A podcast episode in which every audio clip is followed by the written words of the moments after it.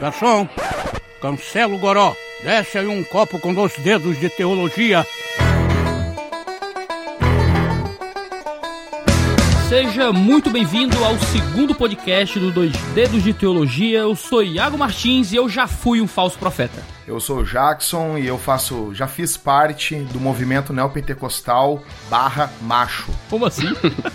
barra macho, entendi não. Vou explicar. explicar? tá certo. Vai ter uma explicação mais pra frente. Minha nossa. Olá, eu sou o Paulo Monte e eu vou revelar os segredos do encontro com Deus. É tremendo! é a maçonaria gospel esse negócio, né? Cheio de segredos. Olá, eu sou Aldenor de Lima e já soltei uma Jinkidama em Satanás. Nossa! eu lembro! Eu lembro disso! Eu lembro disso! Foi uma noite de muitas Ai, batalhas. Sensacional. Cara. Ai, meu Deus do céu. Muito bem, a gente tá aqui com esse time de peso de pessoas que vieram dos antros mais profundos da deep web do neopentecostalismo. E a gente vai estar tá aqui para conversar a respeito de quando eu era neopenteca. O que era isso, como é que a gente viveu, do que a gente se alimentava, como é que a gente saiu desse movimento. Mas antes, leitura de e-mails.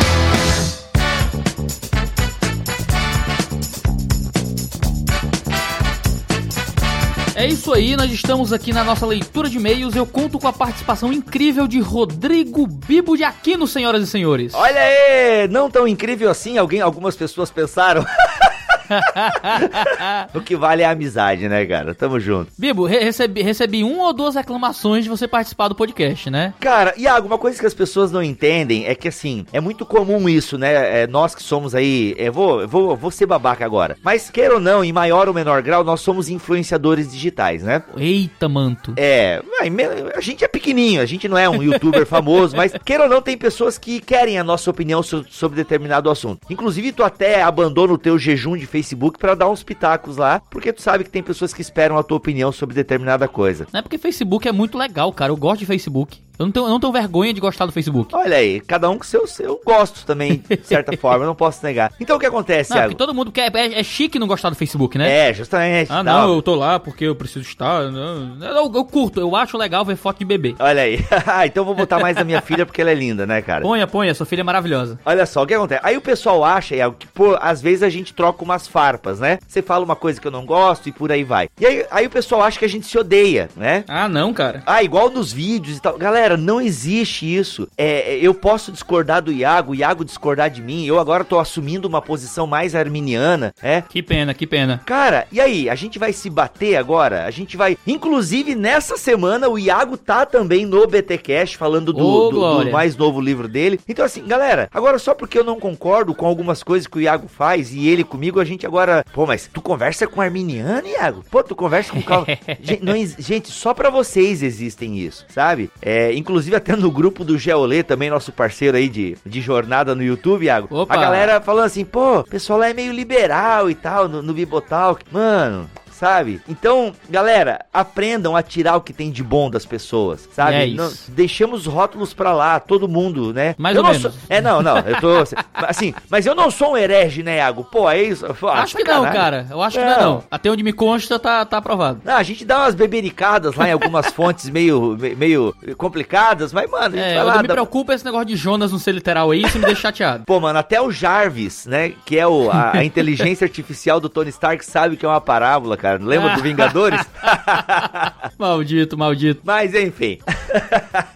Prazer estar aqui, cara. E feliz realmente que tava aí mais um podcast de teologia na área e alguém com o gabarito que você tem, com os contatos que você tem. Inclusive, abraço pro. Posso falar que você gravou com aquele cara lá que nunca gravou comigo? Opa, não, não, não. Aguenta aí, Ah, aguenta não aí. pode falar? Ah, Segredo. então tá. Mas um abraço pra aquele cara que vai aparecer aqui e nunca gravou comigo. E Bibo, o podcast de hoje, ele é sobre neopentecostalismo. Eita! Eita, rapaz, assunto aí. Eu vou gravar com o Ricardo Mariano, cara. Opa, e aí? legal, legal. Que vocês, não sei se vocês citaram como é que foi, ou foi a partir da experiência de vocês, ou foi uma coisa mais técnica. Não foi, não, não, foi totalmente testemunhal. A gente ainda vai gravar um sobre a teologia na Penteca, mas esse é treta. Eita! E galera, aí, ó, eu não sei o que vocês falaram, mas já vou dizer aqui, ó. Pentecostais clássicos não tem nada a ver com os neopentecas. Tem não, tem não. vigia aí seus, seus coisas. Não, não, o Jackson Jackson, ele deixou isso bem definido. Oh, que bom. Não, o Jackson é Penteca, né? O Jacques é Penteca. Ele só não é mais Neopenteca, mas é Penteca ainda. É, bem isso, bem isso. E esse podcast só foi possível graças aos patrões que mantêm o 2D de Teologia, as pessoas que investem nesse canal, nossos mantenedores, Bibo. Olha aí, fundamentais. Isso. Fundamentais. Tanto o pessoal que mensalmente se inscreveu aqui no nosso site para doar algum valor mensal, quanto as pessoas que doaram especificamente para este podcast. Olha só. Olha aí, olha aí, bacana, parabéns. Obrigado aí, galera. Eu não, não sou daqui, mas agradeço, porque eu também vivo de mantenedores. e, aliás, eu vivo integralmente de mantenedores. O Olha Iago só. agora é escritor, famosíssimo, rico. Que é isso? né? quem dera, quem dera.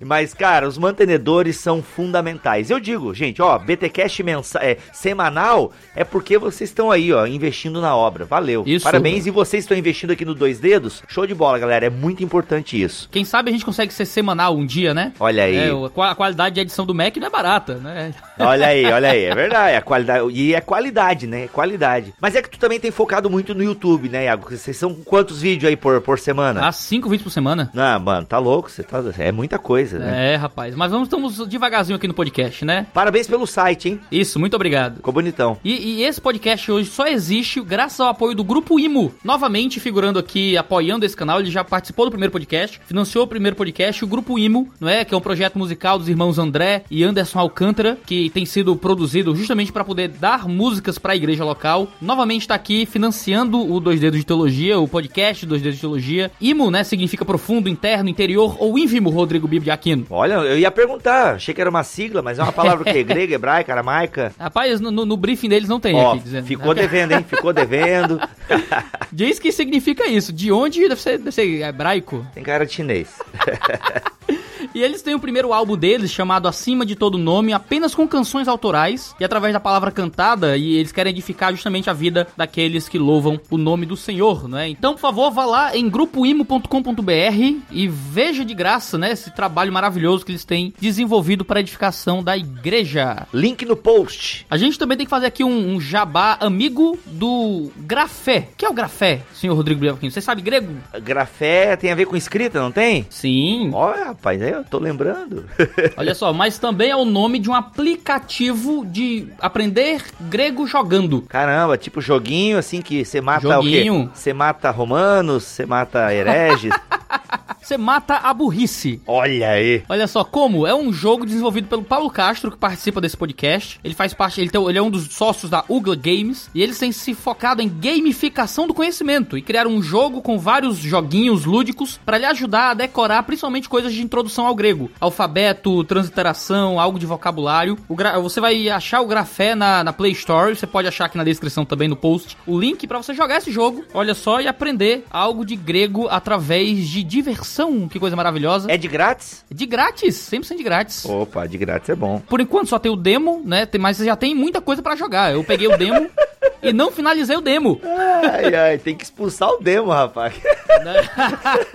é, tem que expulsar o demo. Tem que expulsar o demo através, né? Desse processo aí de aprender grego jogando. Ô, já que o assunto é neopentecostal, uma vez eu dando aula, um aluno meu chegou. Ô, professor, fui nas lojas, cara. E, mano, tu já viu como o diabo tomou conta dos eletrodomésticos? Eu, o que você tá falando, cara? Não, cara, eu fui na área de aparelho de som, mano. Tava demo em todos os display. Eu falei, não, eu falei, ô, mano, não, cara, é que é de demonstração, ou demonstration, sei lá, mas não, é de demonstração o- das funções do aparelho. Ele, é, é, não, não, fica tranquilo, não tem nada a ver com o demônio, tá? Cara, é sério, parece mentira, mas. Vocês vão contar histórias aí que vão parecer mentira, né? Porque é absurdos, cara. Uma, uma vez na livraria bíblica, uma moça me parou e disse: Olha, esse livro aqui não é de Deus. Esse pastor aqui é herege. Aí ela mostrou lá o código de barra, tinha um 666 no código de barra lá. Nossa, mano, é muito azar do código Se, de for- barra. se fosse de Deus, se fosse de Deus, Deus não deixava aparecer esse número aqui.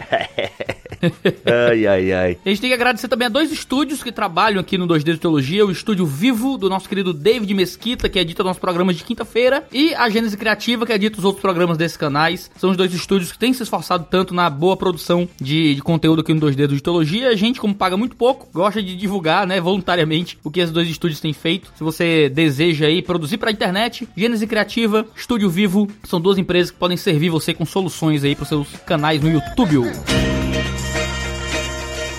E Rodrigo, você tem curtido as páginas nas redes sociais do 2D Teologia? Ô, rapaz, gosto aí, ó. Inclusive tá lá em ver primeiro, né? Ver pri- Eita, Ó, olha aí, ó. servo bom e fiel. Ó, a sua e a dos dois dedos eu vejo primeiro quando vocês publicam lá, porque você sabe que o Facebook não manda todo o conteúdo de páginas que a gente curte, né? Se você curte mesmo, então, uma página, é bom você selecionar lá em ver primeiro, ver notificações e tal, porque daí você é avisado quando o conteúdo novo é, é postado na página. Isso, lá na nossa página do Facebook, do 2D Teologia, e nas outras redes sociais que você pode encontrar aqui no post, a gente postou quatro desenhos do Jay Alves, né, que fez algumas caricaturas dos participantes do nosso podcast passado. Eu não vi nenhuma minha. Você não viu a sua ainda? Ah, não vi a minha, rapaz. Capaz que Ah, eu a gente perdi vai postar essa. lá. Eu mandei no teu WhatsApp, no teu Facebook, cara. Ou no teu WhatsApp. Ô, foi mal, não vi. Acho que eu tava te ignorando, cara.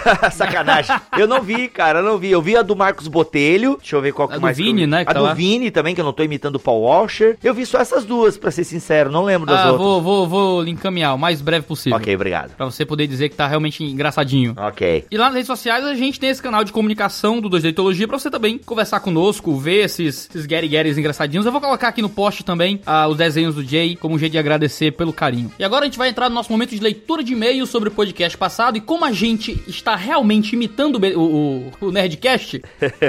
Porque eu vou, vou assumir o seguinte, eu não, nunca fui muito fã de podcast, assim. Eu achava legal, mas nunca conheci muitos. Uhum. Eu vou até, ó, sem mentira, eu só conheci o Nerdcast e o BetaCast. Olha aí, rapaz. Olha obrigado. só, agora que eu tô começando a ouvir outras coisas, justamente pra poder aprender a produzir melhor pra essa mídia. Uhum, uhum. E eu sempre achei muito legal a possibilidade de pular a leitura de e-mails quando não tenho interesse no podcast passado. Olha aí. A gente jogou pro final lá no BTcast, né? A leitura de e-mails é no final. Ah, Hum. Mas eu acho interessante quando o Nerdcast põe no começo. Eu gostei de uma explicação que o Alotone deu. Que ele falou o seguinte: quando a gente lê o e-mail no começo, nós ainda estamos dentro do assunto do episódio passado. Então, quando acaba a leitura de Hum. e-mails, a gente começa um novo tema. Então, tudo ficou pra trás agora. É uma justificativa que eu acho bacana até. Realmente muito interessante. Ô desviado, não quer ouvir os e-mails, então pula para 20 minutos. Primeiro e-mail de Big Buffalo. Eu não sei que nome é esse, mas veio assim. Nossa, mano.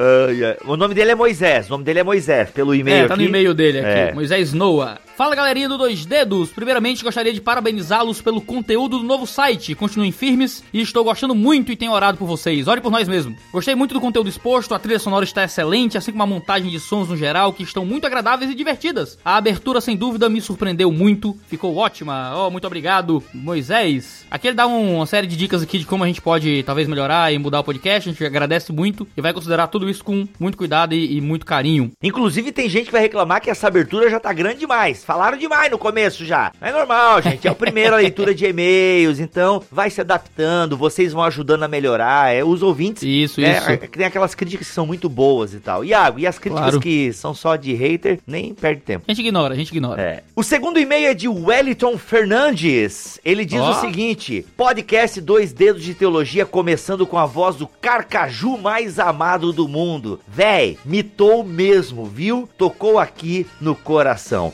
Eita, a voz ali, a voz ali do Ficou nosso power, querido cara. Zac Bardavid ficou muito bom, cara. Nós temos um podcast, o Fora do Éden, e a abertura é do Homem de Ferro. A gente fez com o Marco Ribeiro. Ah, fiquei sabendo, cara. É, só que ele, ele fez com a voz normal dele, né? Que daí não é Ah, tão legal pena. quanto a voz do Tony Stark, né? Mas valeu. Sou de Vespasiano, Minas Gerais, ouvinte assíduo de podcast. Quero saber se ouve o BTcast. E fico muito feliz de ver mais um podcast de qualidade nascendo. Muito obrigado. Olha aí, ainda não terminei de ouvir, mas acredito que a qualidade qualidade do canal se repetirá por aqui. Até a próxima e continue com Deus. Obrigado, Wellington. Próximo e-mail de Jorge Lucas, nosso querido Geolê. Olha que coisa maravilhosa. É, não, é, não é este Jorge Lucas.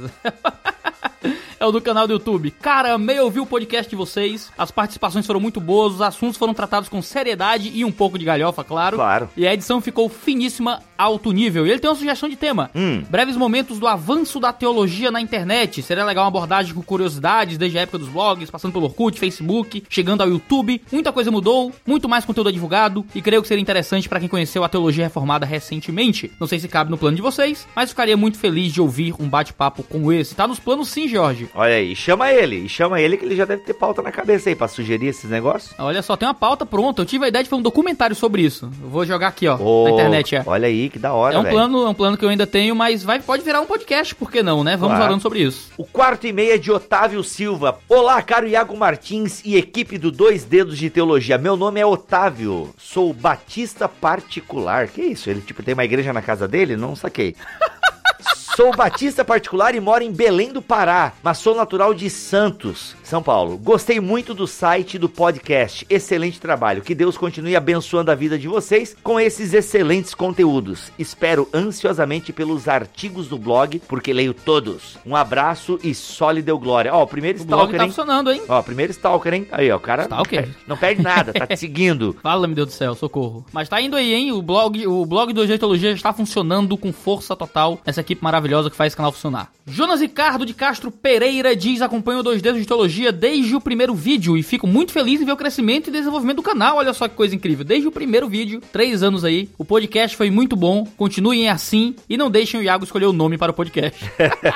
Pô, que ai. covardia, cara, que covardia. Ah, podcast 2 de Teologia já, não, já pegou, não adianta querer botar outro nome. Já Ah, era. tá indo. Cara, ó, ó, deram ó, dois, dedos de teologia, dois dedos de podcast. Uhum. Deram DDCast ou DDTcast. É, aí fica muito a sigla daquele grupo lá, né? É, pois é, deram dedada teológica, mas achei muito infeliz. Nossa, mano, dedada é complicado. É complicado. Teocast ou Teolocast, Teotalk ou Teolotalk. Teocast é o do Melhorança que tá falido. Ih, já né? tem? É, Nossa. mas, mas Teocast é o nome que eu queria dar pro BTcast. Ô, covardia, cara. Só que daí foi onde eu conheci o Melhorança, que ele tinha o Teocast e tal. Mas fala com ele, vai que ele te dá o nome. Aliás, o nome não é dele, né? Mas ele usou há quatro anos atrás. Eu pensei em DD Talk, porque fica DDT, né? Só que tem Bibotalk, fica muito parecido assim, Olha aí eu fiquei meio mal. Ah, eu, pra mim seria uma honra, vamos lá. o André Fernandes, senti falta de falarem sobre um problema de ser uma web celebrity no meio cristão, a tietagem. É, Eita. mas é que a gente, pelo menos eu não tenho essa experiência de tietagem, assim. Você não é tietado? Ninguém te para no shopping? Ninguém pede Não, cara. foto? que- ah, em evento, quando a gente vai na Fiel, pô, tem bastante, assim, né? Ah, eu fui duas vezes na conferência Fiel, mas a galera quer bater foto só. Não sei se isso é tietagem, assim. Não sei, cara. Sei. Ele diz, ó, há um tempo em um casamento em que um dos convidados era um pastor famoso na internet, e pra minha surpresa, algumas pessoas pediram pra tirar foto com ele na fila pra cumprimentar os noivos. Eu acho que a pessoa tá falando de mim, porque aconteceu comigo isso. E, ó, indiretinha! Será que é indireta? O pastor foi gentil. Ah, não foi tu, não foi tu, porque se foi gentil... Não, não fui eu. É. E apesar de visivelmente, visivelmente desconfortável, tirou foto com os fãs. Tu ficou desconfortável? Fiquei, cara, achei meio nada a ver, assim. É. Mas o que é que você diz, né, cara? O que é que você diz? Ei, vai embora, nada a ver. O Vando diz o seguinte: Mãe, tô na leitura de e-mails, mas aqui não tem um sobrenome, então vai ser qualquer Vando do mundo. O Vando Então- tem aquele cantor lá, não é o cantor das calcinhas Será lá? que é o cantor? Tal- Talvez pode ser. Ele diz: Parabéns pelo novo trabalho do Dois Dedos de Teologia. Esse primeiro podcast já falou de um assunto muito importante, tanto para quem produz ou deseja produzir conteúdo teológico na internet. O Iago já é meu youtuber preferido e agora é meu podcaster preferido. Ó Não. ai, Não. ai, ai. Meu podcast preferido ainda é o Senhor Jovem Nerd. Não, mentira. É o, é o Rodrigo Bibi de Aquino. Aê! Olha só. Miras! Vamos lá. e o Tiago Norado diz o seguinte: bem, sobre o primeiro podcast, o uso das mídias virtuais para a pregação do evangelho, para mim, teve uma grande relevância. Fui Ó. convertido em a Igreja Pentecostal e foi através da pregação do Augustus Nicodemos, do canal Dois Dedos de Teologia, das pregações de Paul Washer e mais alguns que eu pude ter um esclarecimento. Entre alguns está o Bibotal, que ele tem vergonha de falar Ah, aqui. deve né? ser, deve ser. em alguns que eu pude ter um esclarecimento do que realmente é o evangelho e de Ô, como glória. isso afeta a minha vida. Dito isso, sou muito grato a todos que se dispõem a trazer a boa teologia para a internet. Isso mudou a minha vida e com certeza de muitas outras pessoas. Show de bola. Amém. Ah, a gente quer dar, eu quero dar um direcionamento aqui pros e-mails até, né? Porque você ficar mandando só elogio, ficar lendo elogio é uma coisa muito narcisista, né? É um negócio meio, sei lá. Manda, manda contribuições, perguntas a mais sobre aquele, aquele podcast, discordâncias. A gente quer lidar com conteúdo. Então manda, manda assunto, coisas que estão relacionadas, como o excelente e-mail do Geolê, Uhum. como o Thiago Norado e outras pessoas que falaram coisas que a gente pode trabalhar aqui em cima. Manda e-mails com conteúdo, discordâncias, pra gente poder ter um, um momento a mais sobre o podcast passado, sempre no começo dos novos podcasts. Olha só, Iago, vou me meter aqui, o podcast é teu, mas eu vou me meter. Mas assim, Eita. ó, você que mandou elogios e gratidões, você pode mandar. Mande, porque é bom também. Não, né? não, manda que faz bem pro coração. Isso. Mas assim, talvez não seja lido e tal, né? Porque a ideia é fomentar mais a discussão e tal. Mas mande sim os elogios, mande sim as críticas, é bom também. A gente precisa ter um feedback que a coisa tá indo bem. Claro. E claro, né, Iago? Comente também no site, isso é importante. Isso, isso, que faz um bem danado pra nós. Então, muito obrigado por nos acompanhar até aqui. Agora nós vamos pro nosso podcast Quando eu era Neopenteca, que a treta hoje vai ser vai ser nova. Ai, um abraço, gente. Valeu, Iago, pelo convite aí. Nada. Um abraço. Tchau.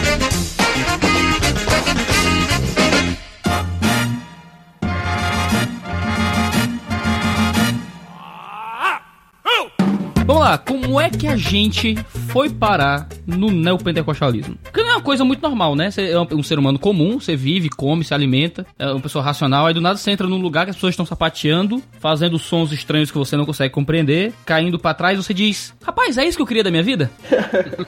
como é que vocês foram parar nesse, nesse Acho que contexto? eu fui o mais novinho aqui, vou falar depois aí. Podem falar, eu sou o mais novo na fé. Bom, comigo começou, tudo começou quando eu desobedeci um- uma ordem do meu pastor. Ele era, era um mandamento praticamente na minha igreja. Eu, eu me converti numa igreja pentecostal e era proibido ir nos gideões missionários, né? Eita. E, e- e aconteceu que eu fui nesses gideões e meu pastor nunca ficou sabendo. Agora tá sabendo. Porque quem ia, ele disciplinava, né? A galera, a igreja disciplinava. Eu fui e eu fui exposto a muita porcaria lá naquele aquele congresso. Você descobriu que seu pastor tava certo. Tava certo. E ali começou minha ali começou meu, minha peregrinação pelo mundo das drogas, né?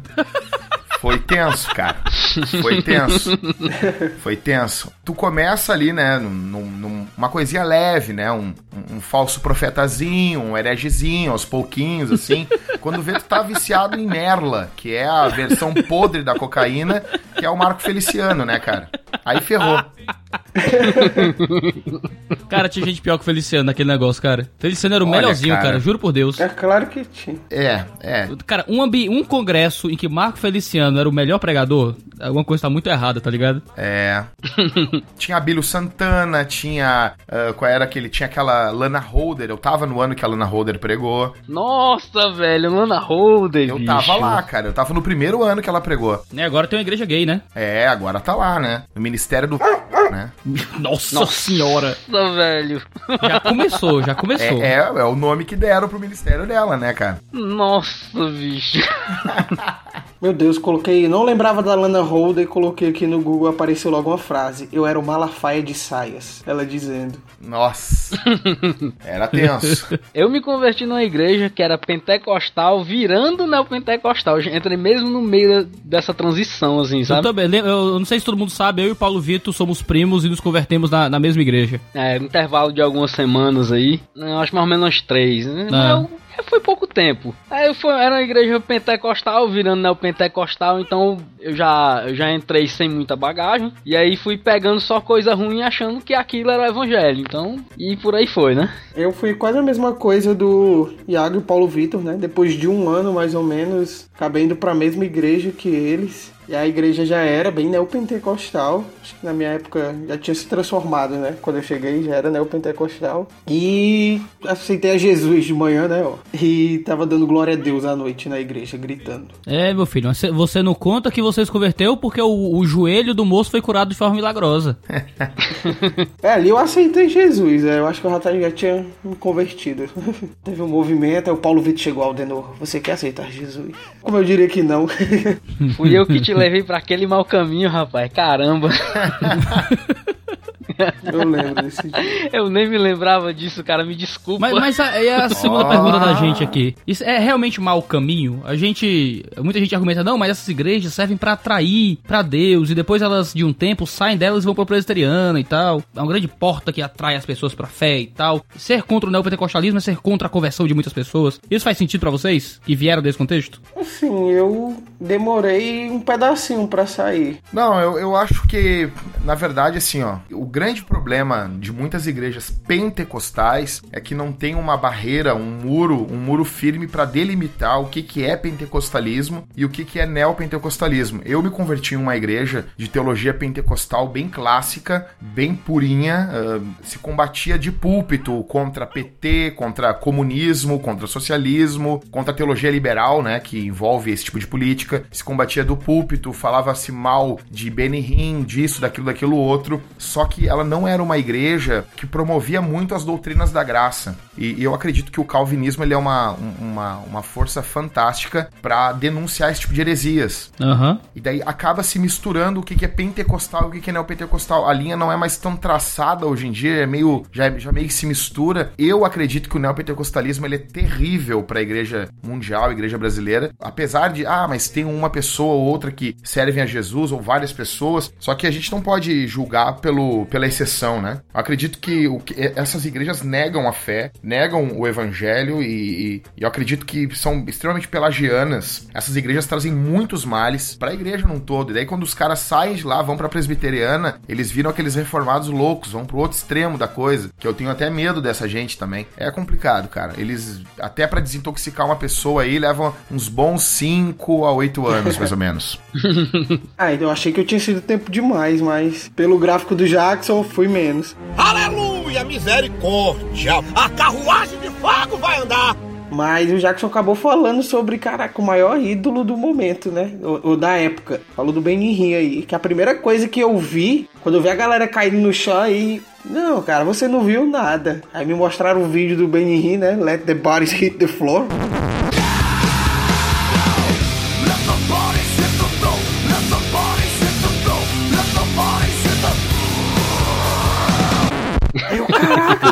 Esse cara é o Goku. Eu quero ser igual a ele, meu irmão. Eu quero, bum, estender o braço e vai no chão, negada. Eu quero ser o poderoso, né? Mas Aí aquele coral cantando, né? Cantando aqueles hinos clássicos. Nossa, cara, né? que loucura. É brega pra caramba esses caras, né, mano? Uma coisa que o movimento neopentecostal faz é a breguice da roupa deles, né? Da- da- Terrível. Os caras não têm bom gosto pra nada. Nossa, cara, eu quero, aquela, eu quero aquelas roupas no, no Gideões, hein, cara? Aqueles ternos vermelhos, aqueles negócio bizarríssimo. Sapato brilhoso. Não é, cara? Parece que era com- competição de terno. Só que alguém perdeu alguma aposta pra poder usar essas roupas, sei lá. Mas o neopentecostalismo ele tá ganhando uma nova configuração visual agora, né? Tipo, mas eles estão largando essa breguice, né? Tipo, as igrejas neopentecostais mais, que estão se formando mais agora, elas são mais adeptas a um visual mais jovial, né? Eu me lembro que teve um, um vídeo bem. Acho que já deve ter uns 3, 5 anos talvez. Um vídeo que era Sunday Morning, que era uma sátira com igrejas desse tipo. Era muito interessante. E era tipo uma igreja onde as pessoas queriam ser jovem para sempre, praticamente. né? Nossa. O negócio meio até é, é o outro lado, é o outro lado. Em vez de você ser um, um velho de 20 e poucos anos, você era um jovem de 80 e tantos. Ô, louco. A gente pode concordar que essas igrejas neopentecostais, elas acabam incentivando ah, muito mais a, a coisas negativas a respeito da fé do que ter sendo uma porta de entrada. Você não pode ter uma porta de entrada que é contra o caminho, né? Você não pode é, ser contra aquilo que é a realidade do evangelho, pregando todo dia de prosperidade, pregando ritualismos esquisitos, judaísmos e coisas assim, é, e dizer que são en- porta de entrada pro evangelho. É que nem dizer que o bordel é porta de entrada pro casamento, tá ligado? É que Jesus faz algo apesar dessas igrejas. apesar, né? Falou a palavra certa, é apesar. Apesar. Então não é. Não, então é, é um testemunho isso da graça de Deus, não de que isso. que essas igrejas estão corretas, né? É, tipo, como Jesus falou, né, as pedras clamarão. Se, se uma pessoa não se converte pela pregação de, de um crente, ela pode acabar ouvindo desde uma igreja neopentecostal até um próprio descrente, né? O Iago mesmo se converteu pela pregação de, de um descrente. Espero que ele esteja convertido nesse momento. Se ele estiver ouvindo, um abraço pra você. Eu tinha um amigo desviado da Assembleia de Deus que queria ir pro inferno porque tinha raiva de Deus, mas não queria que os amigos fossem pro inferno. Então ele pregava o evangelho pra todos os amigos enquanto mandava Deus tomar em naquele lugar e coisas assim. E foi ele que depois de anos evangelizando a gente levou a gente pra igreja. E ele foi pro inferno ou não? Não, ainda, graças a Deus ele anos, cinco, seis anos depois se converteu e tá numa igreja, não sei. Esperamos que ele esteja bem com Deus nesse É, momento. eu, eu, eu acho que ele tá na igreja neopentecostal nesse momento, mas eu não tenho muita certeza. Eu acho que, não sei. Não quero, não quero falar de pessoas vivas que podem estar ouvindo.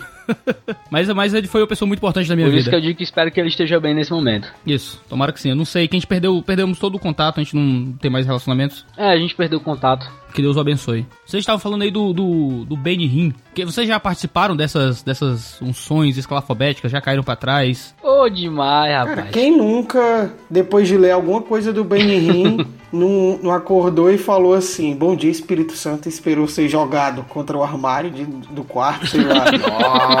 Nossa. Quem nunca? eu li quem o nunca, livro aí, eu, caraca, não, foi muito fake. Eu acho que foi por isso que não aconteceu. Mas, mas assim, ó, eu não sei se vocês concordam, eu, eu tenho notado o seguinte: o movimento neopentecostal, a cada período que passa, ele vai ficando pior. Prestem atenção. Eu vi uma. Há muito tempo atrás, eu vi uma pregação do Benny Hinn e ele tava pregando, um dos sermões dele era sobre o poder do sangue de Jesus. E ele pregou sobre, sobre salvação, cara. Uma coisa bem simples: Jesus salva pecadores e salva eles. Eu disse, cara, eu nunca vi os neopentecostais de hoje em dia pregando isso. Eu não sei, cara, se é mais ou menos como aquele movimento homossexual da década de 80, que tinha o Fred Mercury, que até na década de 80 o- o- os homossexuais tinham um jeito de homem. Hoje a coisa piorou tanto, cara, que aqui o apóstolo de Porto Alegre, o que a gente tem um apóstolo aqui em Porto Alegre, tá? Vocês não me rebaixem que eu tenho um apóstolo aqui. Rapaz, que, que inveja. O Silvio Ribeiro, cara, tá? Aquele cara que faz cosplay de Paulo Ricardo do RPM. Cara, ele, ele, ele só fala de Parnassá. Parnassá, Parnassá. Que é aí a. a- uma palavra de prosperidade dentro da cabala. Então, assim, o, o Hinn já era uma bosta, já era uma porcaria. Só que a coisa, a coisa tá pior ainda do que o Hinn, na minha opinião, entendeu? Eu me lembro quando eu li o livro Bom Dia Espírito Santo, cara, eu fiquei enlouquecido. Eu li esse livro e eu acabei de ler o livro e eu fui orar no monte. Eu fiquei a madrugada toda gritando lá no monte lá. e foi isso, cara. E a minha família ainda é Kuhlman, né? O, o sobrenome da Catherine Kuhlman. Então, bah, eu fiquei bem louco, né, cara? Ô, louco, era unção hereditária. Hereditário.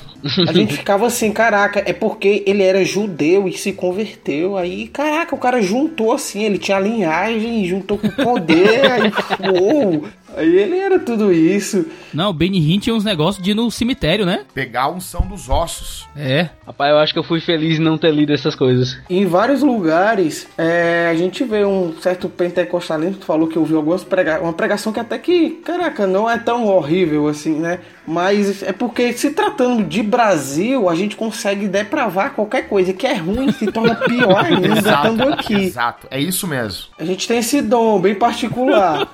É, é- é ruim lá fora. Caraca, aqui vai ser pior ainda. Deixa eu chegar. Eu tava pensando em falar aqui que não se pode errar tudo, a não ser que fosse, não ser que seja de propósito, mas eu acho que eu vou guardar essa frase pra mim e botar ela aqui dentro da gaveta, porque O brasileiro tem um dom. eu tô vendo que dá pra errar tudo Dá. sem ser de propósito. Tá. Um exemplo, cara, tu pega e. e- e eu, cara, eu tinha um, um- um estudo do Benny Hinn na, na arca, de- dentro do, do tabernáculo ali. Cara, ele falava sobre resgate, ele falava sobre propiciação, Ah, verdade, cara. Eu lembro desse daí. ele falava sobre redenção. No deserto, Ele, ele né? encontrava Cara, Jesus em tudo, né, boas. cara? Parece que a corda tem 4 Aham. metros, Não, 4 não. mais 2 dá 3, 3 mais 4 dá 18, que é Jesus. Exato. É um negócio meio assim, sabe? O Severino, o Severino, ele é um, um teólogo da Assembleia de Deus, ele, ele lançou um livro, o verdinho, uma capa verde, Sombras, Tipos e Mistérios da Bíblia. Eu tenho esse livro faz muito tempo. E ele faz um paralelo, tudo com Jesus, ligando tudo com Jesus ali. E eu fico vendo assim, cara, que o- os neopentecostais brasileiros, eles não têm nem esse. Porque isso é, um, isso é um apenas um. É tipo um, um stand-by que o neopentecostal americano fica, e ele fica meio. acorda meio cristão e fala algumas coisas sobre salvação. O brasileiro não tem isso, cara. É, ele tipo fala, vamos dar uma pausa, né? vamos dar uma pausa, tá muito pesado, eu tô falando só disso. No final, cara, eu acordo pra quê? No final, eu oro pra quê? Não, eu oro pra Jesus. Então eu vou falar um pouquinho desse cara. Exato. Mas não, a galera aqui é porque o pessoal é focado, é focado em falar só da prosperidade, falar só, só disso e pronto. Cara, aqui e, e eles vão. Eu, eu já fui em vários cultos aonde o pregador não falou o nome de Jesus em nenhum momento. É, normal, normal. Ainda é forte o mistério. Eu tô sentindo tudo aqui. E com vocês que caíram pra trás aí, como é que é isso? Era fingimento? Era o quê? Vocês sapateavam, era o quê? Rapaz, é, é tipo assim, uma coisa que uma vez eu, eu ouvi falar, eu achei muito interessante, é dizer que muitas vezes o, o drogado entra na igreja e ele encontra nessas manifestações o substituto pra droga dele. É o nosso pastor que dizia um isso, negócio, né? mas nisso eu posso dizer que talvez ele tenha acertado, não sei. Só que ele falava como algo bom.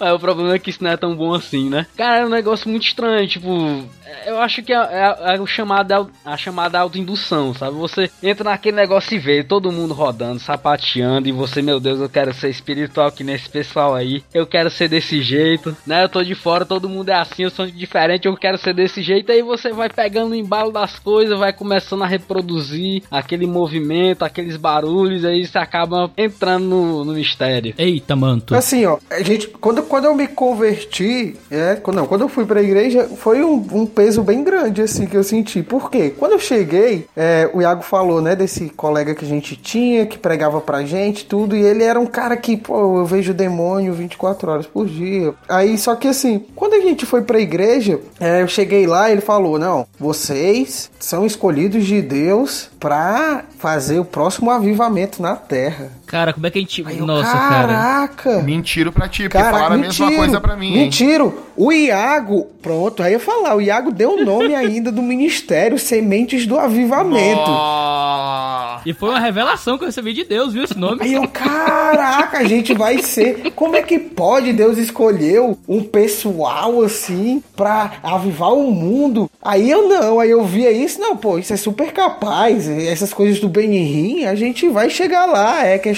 de tempo, porque nós vamos ser as sementes do mundo, né? Que vão avivar, o evangelho vai voltar a graça por meio de nós, né? E era um peso bem grande, assim. E então, quando eu entrei nesse mundo, foi de cabeça. Eu nem chegava a me perguntar, meu Deus, é, eu, eu não, uma vez eu me perguntei, Deus é tão sábio, por que, que ele age dessa maneira? Qual, é a lógica disso aí? Não, que Deus usa loucura para confundir os, os sábios do mundo, né? Mas assim, é, foi um peso bem grande na época. Aí eu entrei de cabeça com tudo isso, aceitando tudo, porque ia ser os bambambam do mundo. Era, era muito louco, né? Era muito louco que a gente sempre tinha esse espírito de que nós éramos a geração do avivamento, né? E que nós é que iam ser os responsáveis por fazer o avivamento acontecer. E que a geração passada tinha falhado em estabelecer o avivamento. Então sempre tinha esse conflito de desprezo aos mais velhos, porque fracassaram em estabelecer o avivamento. E que nós éramos a geração de Benjamin, a geração de não sei o que, geração do apocalipse, geração do que for. De que em nós ia acontecer a, a revolução. E, e eu, eu vejo coisa engraçada. Nos mais novos que estão no não pentecostalismo, eles se veem agora como a, a geração que vai resolver os negócios. E os que são da minha idade ou um pouco mais velhos são os que fracassaram também. Então há sempre esse desprezo pelo passado e essa megalomania espiritual, né? C.S. Lewis chama isso de snobismo cronológico. O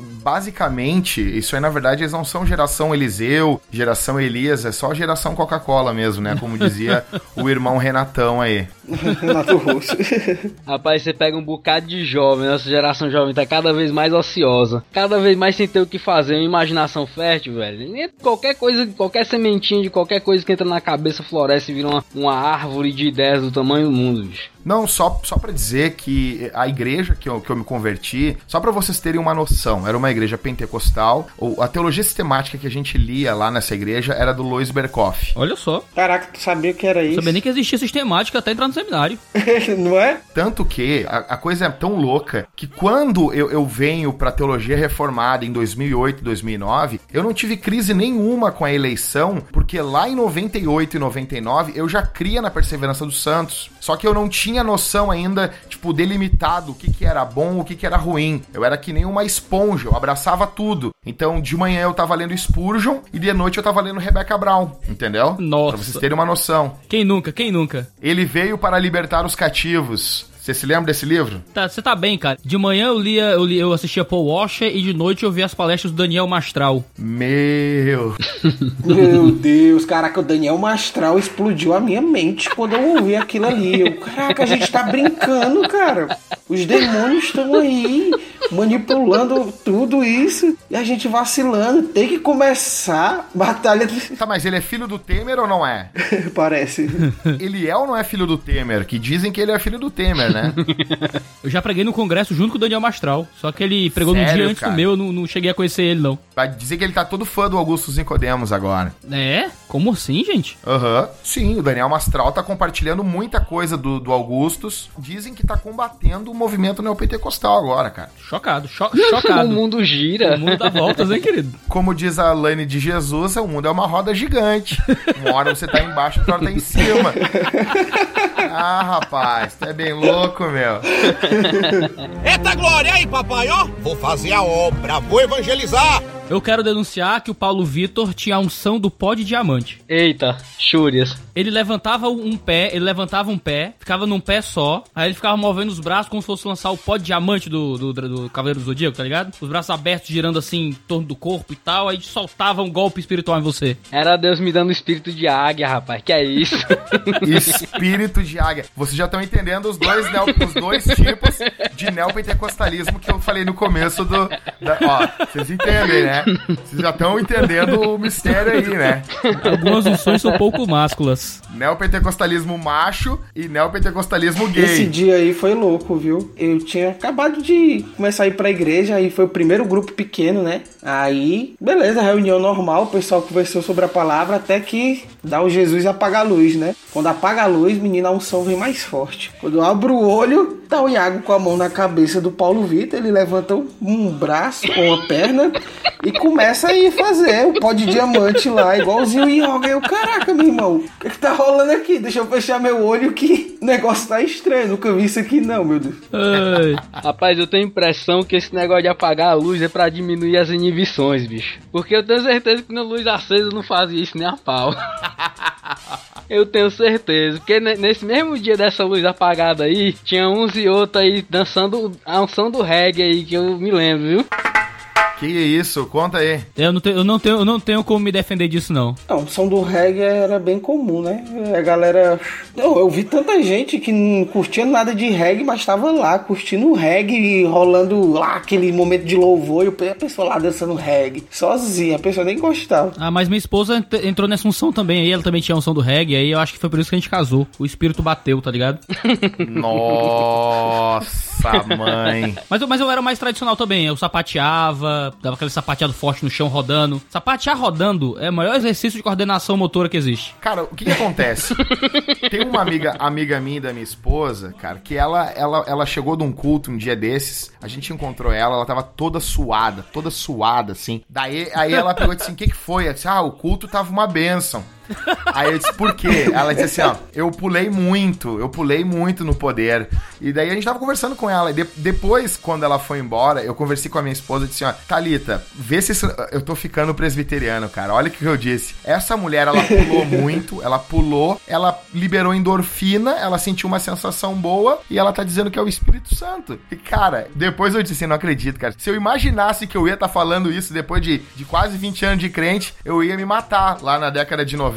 Mas é verdade, cara, é endorfina. Eu já disse pro Paulo Vitor algo parecido. O Paulo Vitor era baterista. Aí eu, eu disse, Paulo Vitor, cara, quando tu dá aquela virada na bateria, cara, vem aquela unção assim em mim. Eu, eu achava que era unção, né? Mas nunca vem essa unção em música clássica, tá ligado? Você nunca sentiu aquela, aquela, tipo, aquela, a sua mão energizada. Você ficava ali orando assim, de mão parada, certo? Aí quando vê do nada, você achava, caraca, eu tô cheio de energia na minha mão. A gente era o punho de ferro, Aí né, ia cara? lá e pegava no outro, e o outro já tava só esperando. Alguém encosta em mim, meu irmão. Aí vinha alguém pegava com gosto de gás e puf.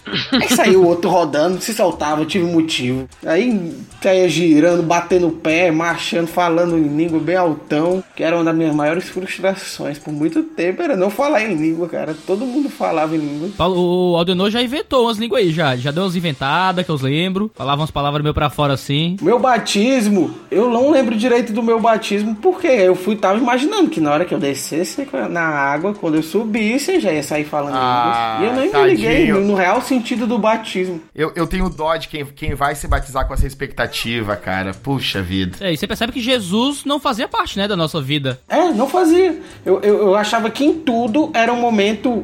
ia ter alguma experiência nova, ia pra um, um show, certo? Um show gospel. Achava que ali ia ser batizado. Tudo que acontecia na minha vida, eu ia pra toda reunião, era, eu achava que ia ser batizado. E o meu batismo eu deixei passar por causa disso. Nem me liguei direito, até me arrependi depois, porque, caraca, eu só tava pensando nisso. E a pessoa fica nessa loucura mesmo. Quer ver todo mundo falando e. Ah, eu não sou espiritual o suficiente, eu não oro. É, parece que a gente não tinha mais expectativa por Jesus, né? Expectativa pelo Espírito trazendo dom. Cara, eu tive uma experiência uma vez, eu fui na, numa igreja aqui que trouxeram um cara que vem, é tipo um João Batista do Benihim. Benihim é vir em Porto Alegre, e daí veio um cara, e eles falaram bem assim, esse cara, ele carrega a unção do ministério do Benihim.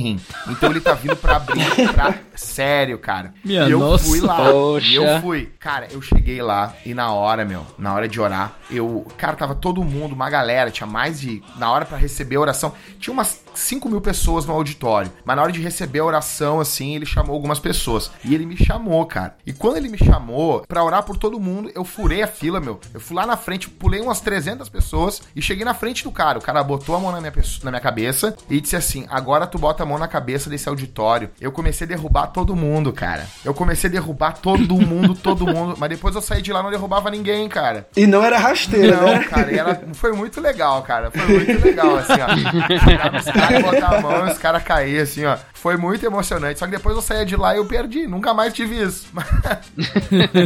Era a unção do cara, não era? A unção era dele, não era tua, cara. É, não, mas é, mas é muito condicionamento, cara. Se tu não cai, é como se tu, tu fosse desprezado naquele ambiente social. Você é cru. Então tu tem que cair, cara, entendeu? Tipo, e dependendo de quem bota a mão na tua cabeça, é maior a tua unção ainda, entendeu? Cara, é, é um ambiente doentio, cara. Um ambiente do. Olha, cara, é semi-demoníaco, cara. Semi-demoníaco. Tu falou desse negócio aí da visita do, do cara da unção do Benihim. Eu lembrei um dia que eu já tava na segunda igreja, né? Aí o Iago pegou e falou: Cara, hoje vai vir no culto lá, vai pregar o cara que levita. Eu, O "Caraca, Iago é o Magneto." hein, meu?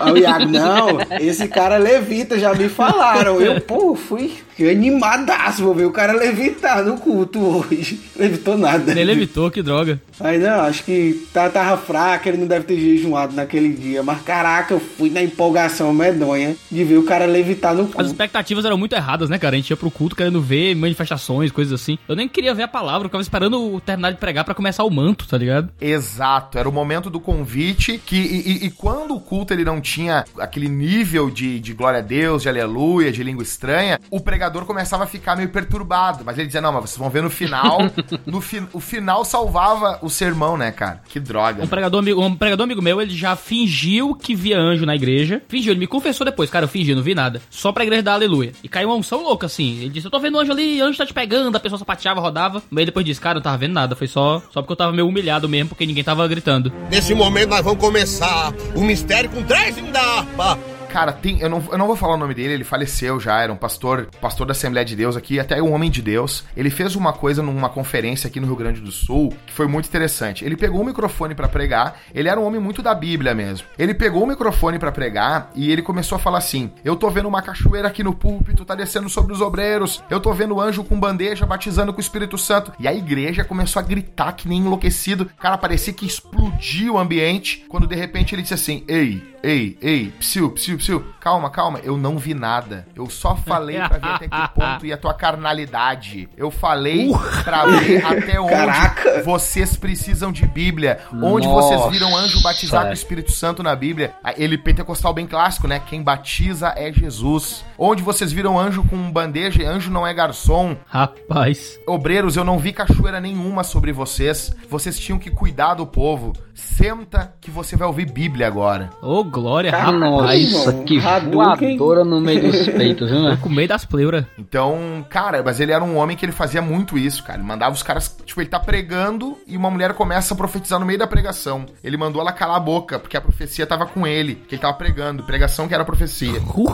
Caraca. Eita, compadre. É. Não, mas. Mas assim, tu falou que assim que tu foi. Tu leu o, o livro do Benihim, né, Jackson? Aí foi pro monte, né, orar nesse dia. Era que a gente tem uma história meio engraçada, né? De, de orar no monte. Primeira vez que a gente foi pra vigília no monte, né, Iago? Ah, eu lembro. Monte de Sabiaguaba. Aí juntou a galera, não. ah, fomos lá pra casa do menino. Aí, motorista. Primeiro que a gente sai, não sabia como chegar no monte. No meio do caminho, a gente descobre que o motorista não tinha habilitação. Nossa. E era crente. E, e- e a Kombi toda irregular. A Kombi tinha, sei lá, gás de cozinha. Eu nem lembro mais o que era. Tudo irregular. T- 20, 30 Nossa. pessoas dentro de uma Kombi, sem banco, tá Que é ligado? isso?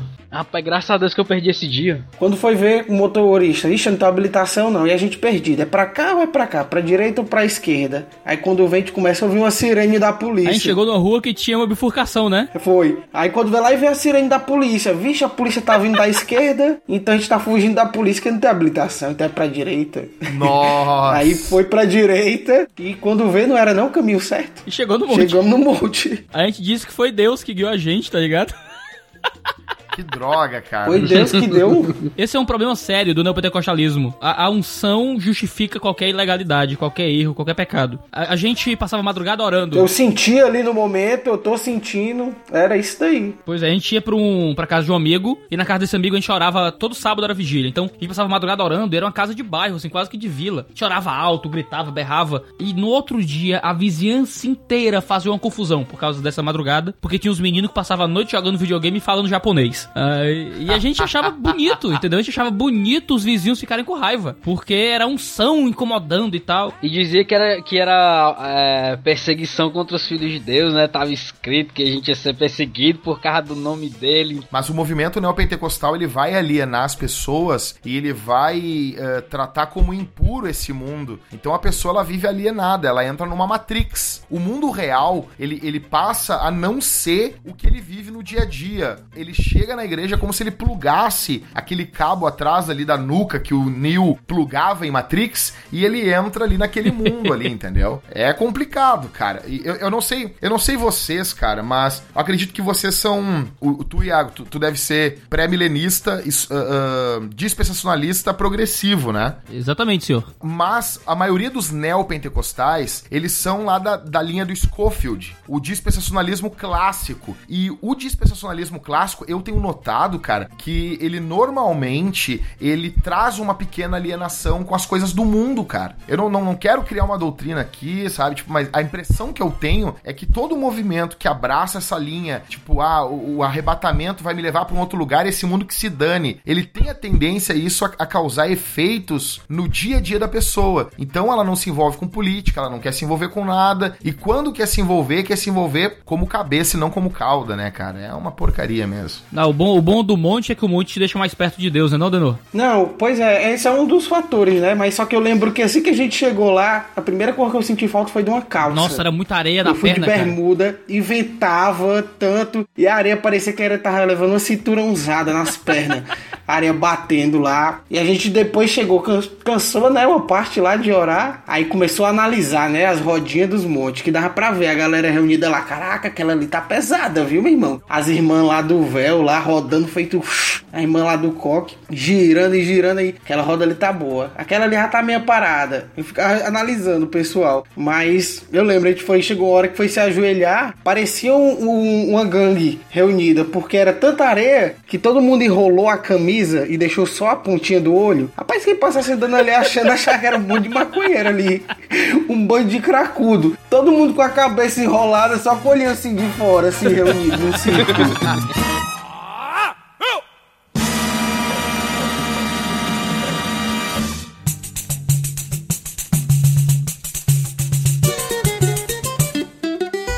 Nossa, cara, a nossa igreja, antes ela, ela, não tinha, ela era de cimento batido, era aquele barro, tá ligado? A gente caía na unção, se ajoelhava, chegava em casa todo vermelho, daquele, daquela terra vermelha, e dizia que era o poder de Deus. Não, meu filho que diabo é isso? Você vai pra igreja e fica rodando no chão. Aí, mãe, é o poder do Espírito Santo, mãe.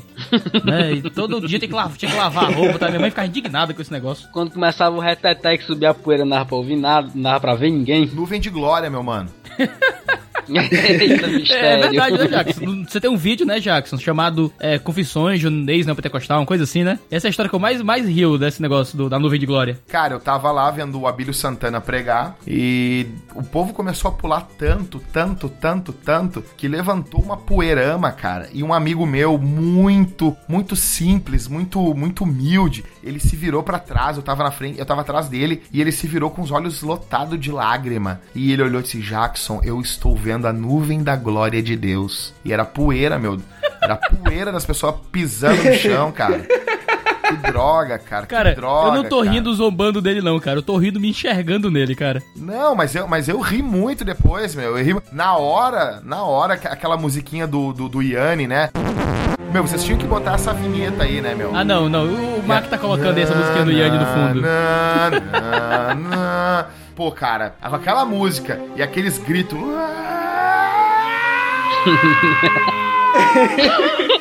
Sai do chão pra glorificar! Eu não vou nem dizer que tinha uma pessoa dessa gravação que tinha o, o áudiozinho gravado, viu? Que planejava botar pra tocar quando pregasse. O nome dele começa com Y. Termina com água. Olha.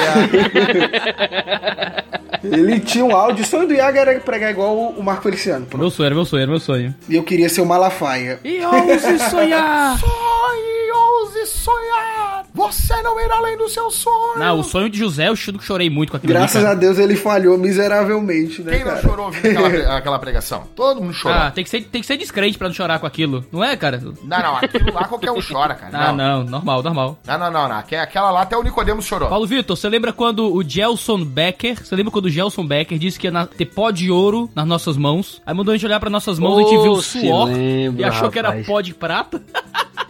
Né? Aquele, aquele sozinho que fica brilhando na mão, ele não sei o que, vai, vai, ter, vai ter gente emagrecendo aqui, do nada, vai ter gente criando dente de ouro, né? E não teve nada. Gelson Beck é aquele que falava pra gente orar em línguas, Isso, né? mandava Iago? ora em línguas, ora em línguas. A unção de invisibilidade. Ele, ele, ele já teve a unção de invisibilidade. Harry Potter? Não, era, era Gelson Becker mesmo. Não, ele dizia, esse cara ele dizia que você tinha que ficar orando em línguas em casa, assim, por horas. Ele mesmo ficava durante quatro horas, às vezes se trancava na sala e ficava só falando em línguas, sem pensar em nada. E caraca, esse é o segredo pra ter unção. Cara, mas assim, eu queria só, só explicar pra vocês a diferença do neopentecostalismo macho, que eu chamo de neopentecostalismo viking, e tem o neopentecostalismo gay. Viking. Então, assim, ó, eu fiz parte do movimento neopentecostal viking. Qual é o viking? O viking é aquele movimento neopentecostal daquelas assembleias de Deus bem de vila, onde os homens têm o cabelo penteado pro lado, usam terno, até pra construir casa, os pedreiros usam havaianas, calça social e camisa social abotoada até em cima, tá? É o, é o neopentecostal raiz. É, e no culto ele- eles gritam assim, ó. Glória, glória, glória, glória, glória a Deus! São tipo vikings saindo à guerra, tá? Tô ligado. Então, são vikings saindo à guerra. O, o culto só tem inário, tá? É uma pegada roots. Já o neopentecostalismo gay, ele é composto de jovens que falam aleluia com S no final. Aleluias! Aleluias. Aleluia. Oh, aleluia. Aleluia. Tá? Eles sentam com os joelhos juntos, ju- os joelhos juntinhos. Aí vai envolver essa pegada de nesse movimento vai ter es- es- essas igrejas mais um pouquinho mais moderna, sabe? Flerta um pouco com a época. Então, desculpa, mas vai ter pó de ouro. Aí vai ter o, o, o dente ah, obturado de ouro. Aí vai ter essa pegada assim. Jackson Jax, aí vai ter Ministério de Dança. Cara, desse demônio eu nunca participei. Eu participei, Alguém cara. que você já dançou? Eu fui do Ministério de Dança. Para, cara. O Aldenor foi do Ministério de Dança. O Paulo Vitor foi do Ministério de Dança. Caraca, já participei. Já. Já, Já, participei. já. Cara, não acredito, cara. Rapaz, era da dança, teatro e louvor ao mesmo tempo. É porque assim, ó, Jackson, deixa, deixa eu te explicar, cara, deixa eu te explicar. A gente chegou do mundo e a igreja olhou pra gente como uma coisa diferente. A gente era jovens homens no, no auge da puberdade, vindo do mundão, tá ligado? Aí o que, que a igreja pensou? A gente tem que ver esses meninos em todas as programações da igreja na semana à noite. Porque se a gente não fizer isso, eles vão se desviar, vão, vão passar o pinto por aí e tal. Então o que é que eles queriam? A gente tinha coisa na igreja todo dia. Então no dia do ensaio do louvor, a gente tava no ensaio do louvor. No dia do ensaio do teatro, tava no ensaio do teatro. Do ensaio da dança, ensaio da dança. No dia do culto de jovens, tá- é tudo, cara. A gente tava em todos os ministérios da igreja. Então por isso que a gente parou lá. Tá, mas eu quero só saber assim, vocês usaram lenços? Não, não, não, não, não. A gente dançava tipo street dance, uma parada mais assim, tá ligado? Tá, e não usaram aquelas calças que ficam apertadinhas na bundinha, né? Ah, eu não tenho nem bunda pra isso, não. Nossa. É, até a parte do pó de ouro a gente fazia. A parte de, de sentar com o joelho juntinho, calcinha apertadinha, essas coisas aí a gente não fazia, não. O aleluia com S no final. Não, não, não. Não, aleluia com S no final Nossa também igreja não. era pentecostal Vink um pouco mais moderna, tá ligado? Ah, entendi. Vocês entendem. Ó, tipo assim, ó. Ó, Batista da Lagoinha, neopentecostal gay, entendeu? Minha nossa senhora. Igreja do Malafaia, da antiga, neopentecostal viking, entendeu? Jackson, eu tô começando a me arrepender de ter te chamado, só imaginando a treta que vai dar esses teus comentários, cara. Ai, meu Deus. Vai, vai dar uma treta medonha. Ah, se não for dar, nem, nem, nem adianta, cara. Ó, que todo mundo reconheça a voz do Jackson, tá bom? As opiniões dele não representam necessariamente o, o modo que eu usaria a linguagem. Ah, seu pecador me negando. Ai, meu Deus. Eu vou te negar na frente do meu pai, tu vai ver. Uma outra coisa que influenciava muito a gente participar de todas as atividades é porque fora a, a gente, a juventude acho que só tinha dois homens. Né? Tipo, o resto toda a igreja era mulher. Quase todo mundo se deu bem nessa brincadeira. Só tinha mulher, então também o ministério de dança era muito forte. Pois é. Bendito fruto. Pois é, rapaz. E a gente acreditava que quando a gente dançava, passava um são pro pessoal, né? Que droga, né, É que cara? a unção era transmitida e que o pessoal recebia o poder que era transmitido através dos movimentos dos nossos braços e tal. E onde é que tem isso na Bíblia, né, cara? Que ano isso? Cara, deve ter uns 10 anos, não? Quase isso. É, tem uns 9, 10 anos isso aí já. Cara, que loucura, meu. Misericórdia, vamos vigiar, varão, vigia. Vá clamando. Mas o Aldenor entrou no Ministério de Dança pra agarrar a atual esposa dele. Eu digo logo. Hum. Pra você ver que não era, não era movimento pentecostal gay, né? Você tem a prova aí, né? É, vo- volto a dizer, é bom, sempre bom dividir. Ó, eu era movimento neopentecostal viking ou movimento neopentecostal gay. Eu, eu lembro que o Aldenor, ele uma vez estava no culto, aí o pastor mandou orar com a pessoa do lado e tal. Não foi por isso, certo? Já tinha passado um bom tempo. Depois de já saí dessa igreja, fui pra outra, passou mais de ano. Aí que eu vim ter coisa com a minha esposa. Mas Mas era uma paixão antiga. eu quis ir pra igreja pra ser ruim, né? Eu olhei pra ela assim de longe e olha, será que eu sou tão cara de pau de conseguir ficar com essa menina sem nem me envolver? Acabei indo e esquecendo dela e ficando por causa de Deus ou por causa do manto, né? Cara de Deus por causa do manto. Eu lembro do Paulo Vitor, do, do Aldenor contando a unção, que ele tava no culto. Aí o pastor mandou orar com a pessoa do lado, quem tava do lado era a Isadora, que é a esposa do Aldenor. E a Isadora namorava o ministro de louvor. E o. e o- Esse cara morria de ciúmes de mim. Claro, tu foi pra igreja pra agarrar a namorada dele, poxa. Seu lobo. Como é que ele não ia ter ciúme? Esse ciúme é meio justificado, né? Aí tu orou com a Isadora meio que abraçado, sabe? Tinha esse negócio de orar abraçado com a pessoa e tal. Aí tu deu uma olhadinha pro cara e sorriu, mano. Tu era cruel, cara. Tu era do mal, cara. E ainda botou. Ainda disse que era graças ao Espírito Santo. Não, cara, ela veio orar por mim. O cara tava tocando, né, lá no louvor, tava cantando. Aí eu olhei, aí depois que eu ri, o cara, ele olhou pra mim, aí eu, caraca, eu parei de rir. Ele achou que eu tava rindo aí, otário, tá vendo aqui? Tem uma coisa muito física no neopentecostalismo, né? De você orar com quem tá do lado, pegar na mão de quem tá do lado, abraçar quem tá do lado, você cai pra trás de saia, vê um diácono e cobre sua saia com um paninho. Cara, esse negócio, eu, eu lembro um dia, cara, que eu fiquei na dúvida se eu, eu caí na unção. E eu queria, tava naquele momento orando e chorando. E eu tinha acabado de lavar meu tênis, ele era bem branquinho. Eu fiquei na dúvida. Posso chamar meu tênis? Ah, não, vou deixar de ser batizado. Aí foi uma dúvida cruel na época. Aí acabou que o seu mesmo amigo meu, ele tava bem branquinho e saiu todo encardido. Você tinha que escolher as roupas certas. Opa, é verdade, isso é verdade. Se fosse de branco, você ia se sujar. Ou então você ia ser cru, não ia cair na unção. É verdade, tem o cru. O cru é aquele que não é do fogo. É isso, esse termo se usava aqui também. Era o cru. Hoje chamam de gelado, né? É. É, o cru é o gelado roots. Ou presbiteriano. Verdade. Eu nem sabia que existia presbiterianismo batista tradicional, sabia nem o que era isso. Sabia que tinha as igrejas que acreditavam no Espírito Santo e as que não acreditavam no Espírito Santo. Não sabia também, não. Aí eu achava que a galera que não, não era neopenteca era tipo uns testemunhos de Jeová, tá ligado? Mas eu acho, eu acho que se o, se o movimento neopentecostal não tivesse sido tão escrachado e tão mentiroso, eu não sei se as igrejas presbiterianas teriam gente como tem hoje, na verdade, no Brasil, pelo menos, né? Eu acho que a galera vem mais surfando na onda. A coisa tá tão ruim, tá tão desgraçada. E como eu disse, eu tava com os irmãos presbiterianos essa semana. Quem vem de fora acha que em toda presbiteriana tem um Augustus Nicodemos pregando e um monte de Augustus Nicodemos sentado nos bancos, entendeu? É. O cara pensa que é assim. Eita, Glória, por isso que é bom ter fiação. Ó, vai na unção no tubo, vai. Ô Iago, tu falou que tu queria ser presbiteriano e eu perdi, cara. Me conta rapidinho aí, eu fiquei curioso. Ah, cara, porque eu ouvia, eu ouvia as pregações na internet e tal, e os presbiterianos eram quem mais representavam o cristianismo não neopentecostal nos debates online, assim. Então eu fui procurar uma igreja calvinista, eu fui procurar nas presbiterianas de Fortaleza, não tinha uma que prestasse. Aí a gente, eu e Paulo Vitor, a gente ficou em busca, a gente passou alguns meses congregando em uma presbiteriana, e chegou a hora que a gente desistiu, assim, cara, isso aqui tá, tá terrível, assim, não tem pregação, não tem Bíblia. Se for pra não ter Bíblia, eu fico lá onde eu tava, na Assembleia de Deus. Eu acho a presbiteriana cena é extremamente chocante quando um, um, um neopentecostal vem de uma outra igreja. O ato do batismo infantil no Brasil, ele a gente ainda associa ao catolicismo. Então, quando tu muda a tua teologia, quando tu passa a ser calvinista, não é nada visível, é tudo dentro do campo das ideias. Não é uma coisa, mas não, mas quando tu batiza uma criança, é uma coisa visível. E dá um, é um escândalo muito grande pro Neopenteca. É extremamente chocante.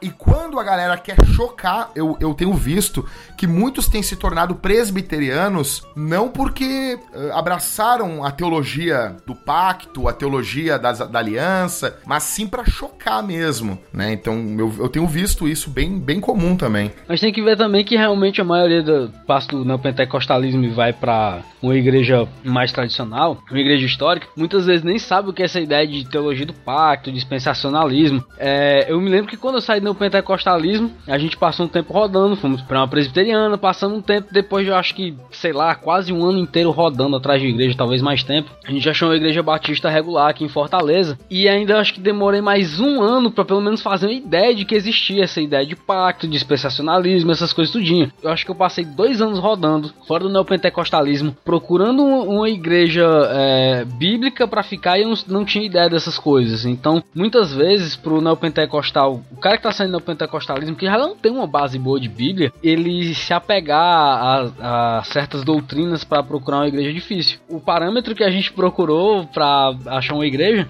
na época, foi as doutrinas da graça. Então, tanto que a gente foi, acabou ficando na igreja batista, mas a gente já tinha ido para presbiteriano. Por sinal, a igreja presbiteriana que a gente foi, o principal motivo pelo qual a gente não ficou foi porque a gente ia toda a vida no domingo de manhã. E o culto da igreja até que, até que ele não era ruim.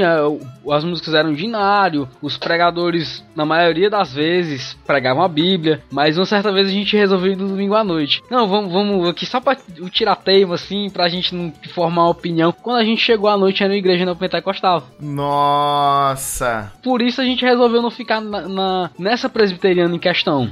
A gente acabou ainda visitando outras, mas acabou que a gente ficou na igreja batista mesmo. Mas essa foi uma ideia que um amigo meu me deu. Ele disse assim: Jackson, tá difícil de manter a vintage, tá difícil de manter a igreja que vocês estão plantando. Abram um culto neopentecostal e esse culto vai manter a igreja. Nossa, nossa, cara, que é isso? Talvez essa foi a ideia da igreja que vocês estavam. Não, mas é interessante, dessa igreja, de manhã só ia velho e a gente, e de noite só ia jovem.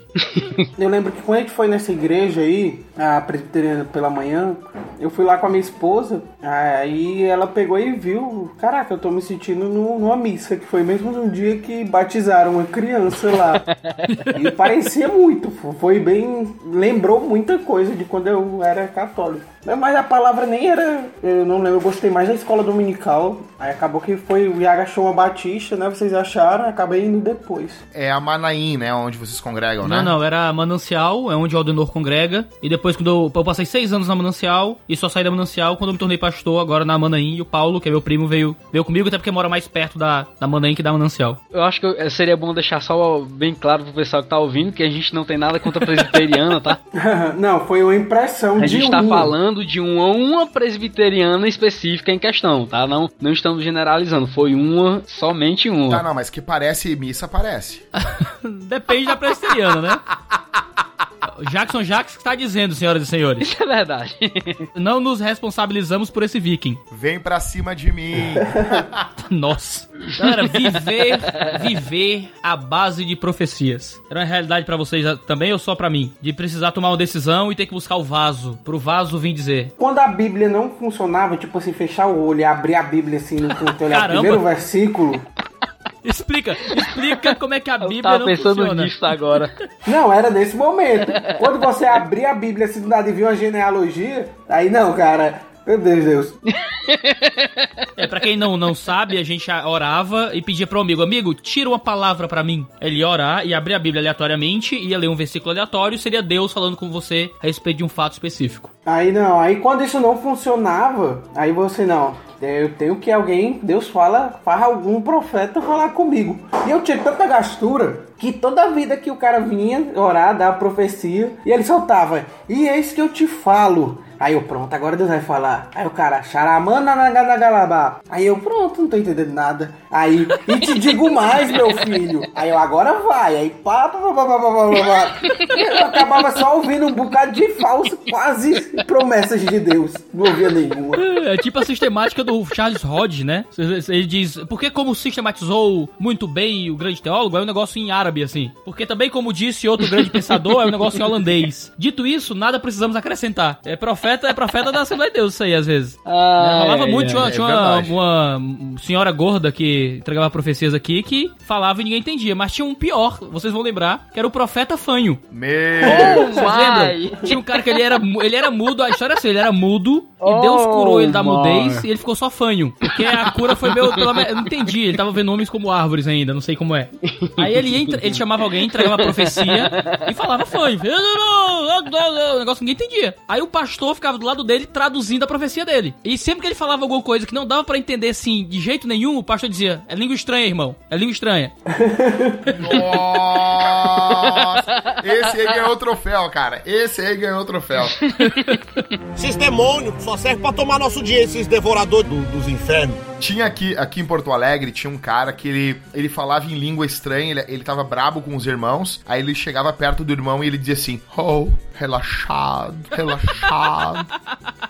Ele chamava os caras de relaxado, cara. Minha nossa, mas era de propósito? Era verdade isso? Cara, de verdade. E ele chegava assim, a, a- culto de jovens, as gurias iam com uma saia muito curta pro culto. Aí ele cumprimentava as gurias na entrada da igreja e ele dizia: Ô, jovem, não, não trepa no coral com essas colchão. Mas o trepa é subir no coral, entendeu? Se fosse outra coisa, seria um acontecimento, né? Aqui a gente usa o termo trepar pra subir nos locais, entendeu? Ah, o cara trepou na árvore, ele subiu na árvore. Aqui no Ceará é perigoso essa conversa. É, daí ele dizia, pra, mas claro que o trepa também tem o, o- essa conotação sexual. Aí ele dizia pras gurias assim: Ô, jovem, colchão, colchão. E os caras diziam que isso era a língua estranha dele. É sério? Ele falava, ô. Mas a galera falava de Aham. zoeira, Jackson, não era? Era de zoeira, não. Não, não, não. Esse é um senhor de idade. O pessoal acreditava que era a língua estranha dele mesmo? Sim, sim. Tem um outro caso aqui, bem perto da minha casa, isso bem perto da minha casa. Tinha um irmão, cara, muito querido, muito simples, muito humilde. E ele era um homem muito. mu- muito si- simples de, de, de falar, né? Ele tá pregando um dia, cara, tava pregando e quando de repente ele se virou pras irmãs e ele disse assim: Deus tá me revelando aqui que as irmãs estão com problema na chequeca. Mas era enxaqueca. Entendeu? Minha nossa. Ai, meu Deus. E ele disse. Vocês estão com problema na chequeca, chequeca, chequeca. E ele gritava, cara, e todo mundo começou a rir. E ele dizia: Vocês estão rindo de mim porque eu sou nego, mas não é o nego, é o que tá no nego que tá usando o nego. E é a chequeca. Depois não adianta vir atrás de mim, pastor, e põe a mão na minha chequeca. Eu não vou botar a mão na tua chequeca. Cara, olha. Não, o Iago citou aí, só recapitulando, citou aí do fanho que foi curado, mas não foi curado direito. E a gente tinha. Era muito clássico esse do pessoal ser curado, mas não ser curado. Tipo, a.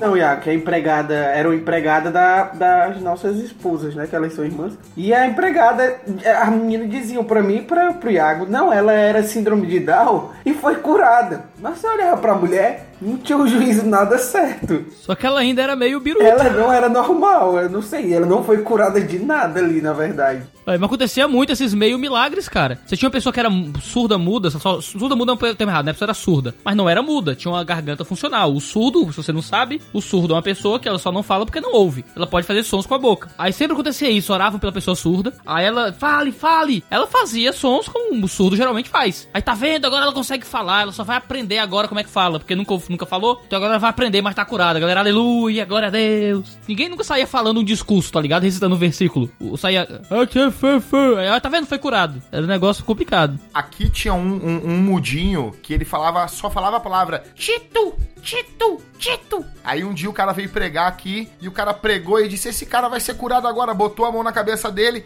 fala Jesus. E o cara, Tito, fala Jesus. E o cara, Tito. Daí ele orou mais um pouco, botou a mão na cabeça dele e disse: Fala o teu nome. E ele, Tito. Não, não, orou de novo. Fala apóstolo Paulo. Aí o cara, Tito. Aí ele orou mais um pouco e botou o microfone na boca dele e disse: Agora fala Tito. Tito.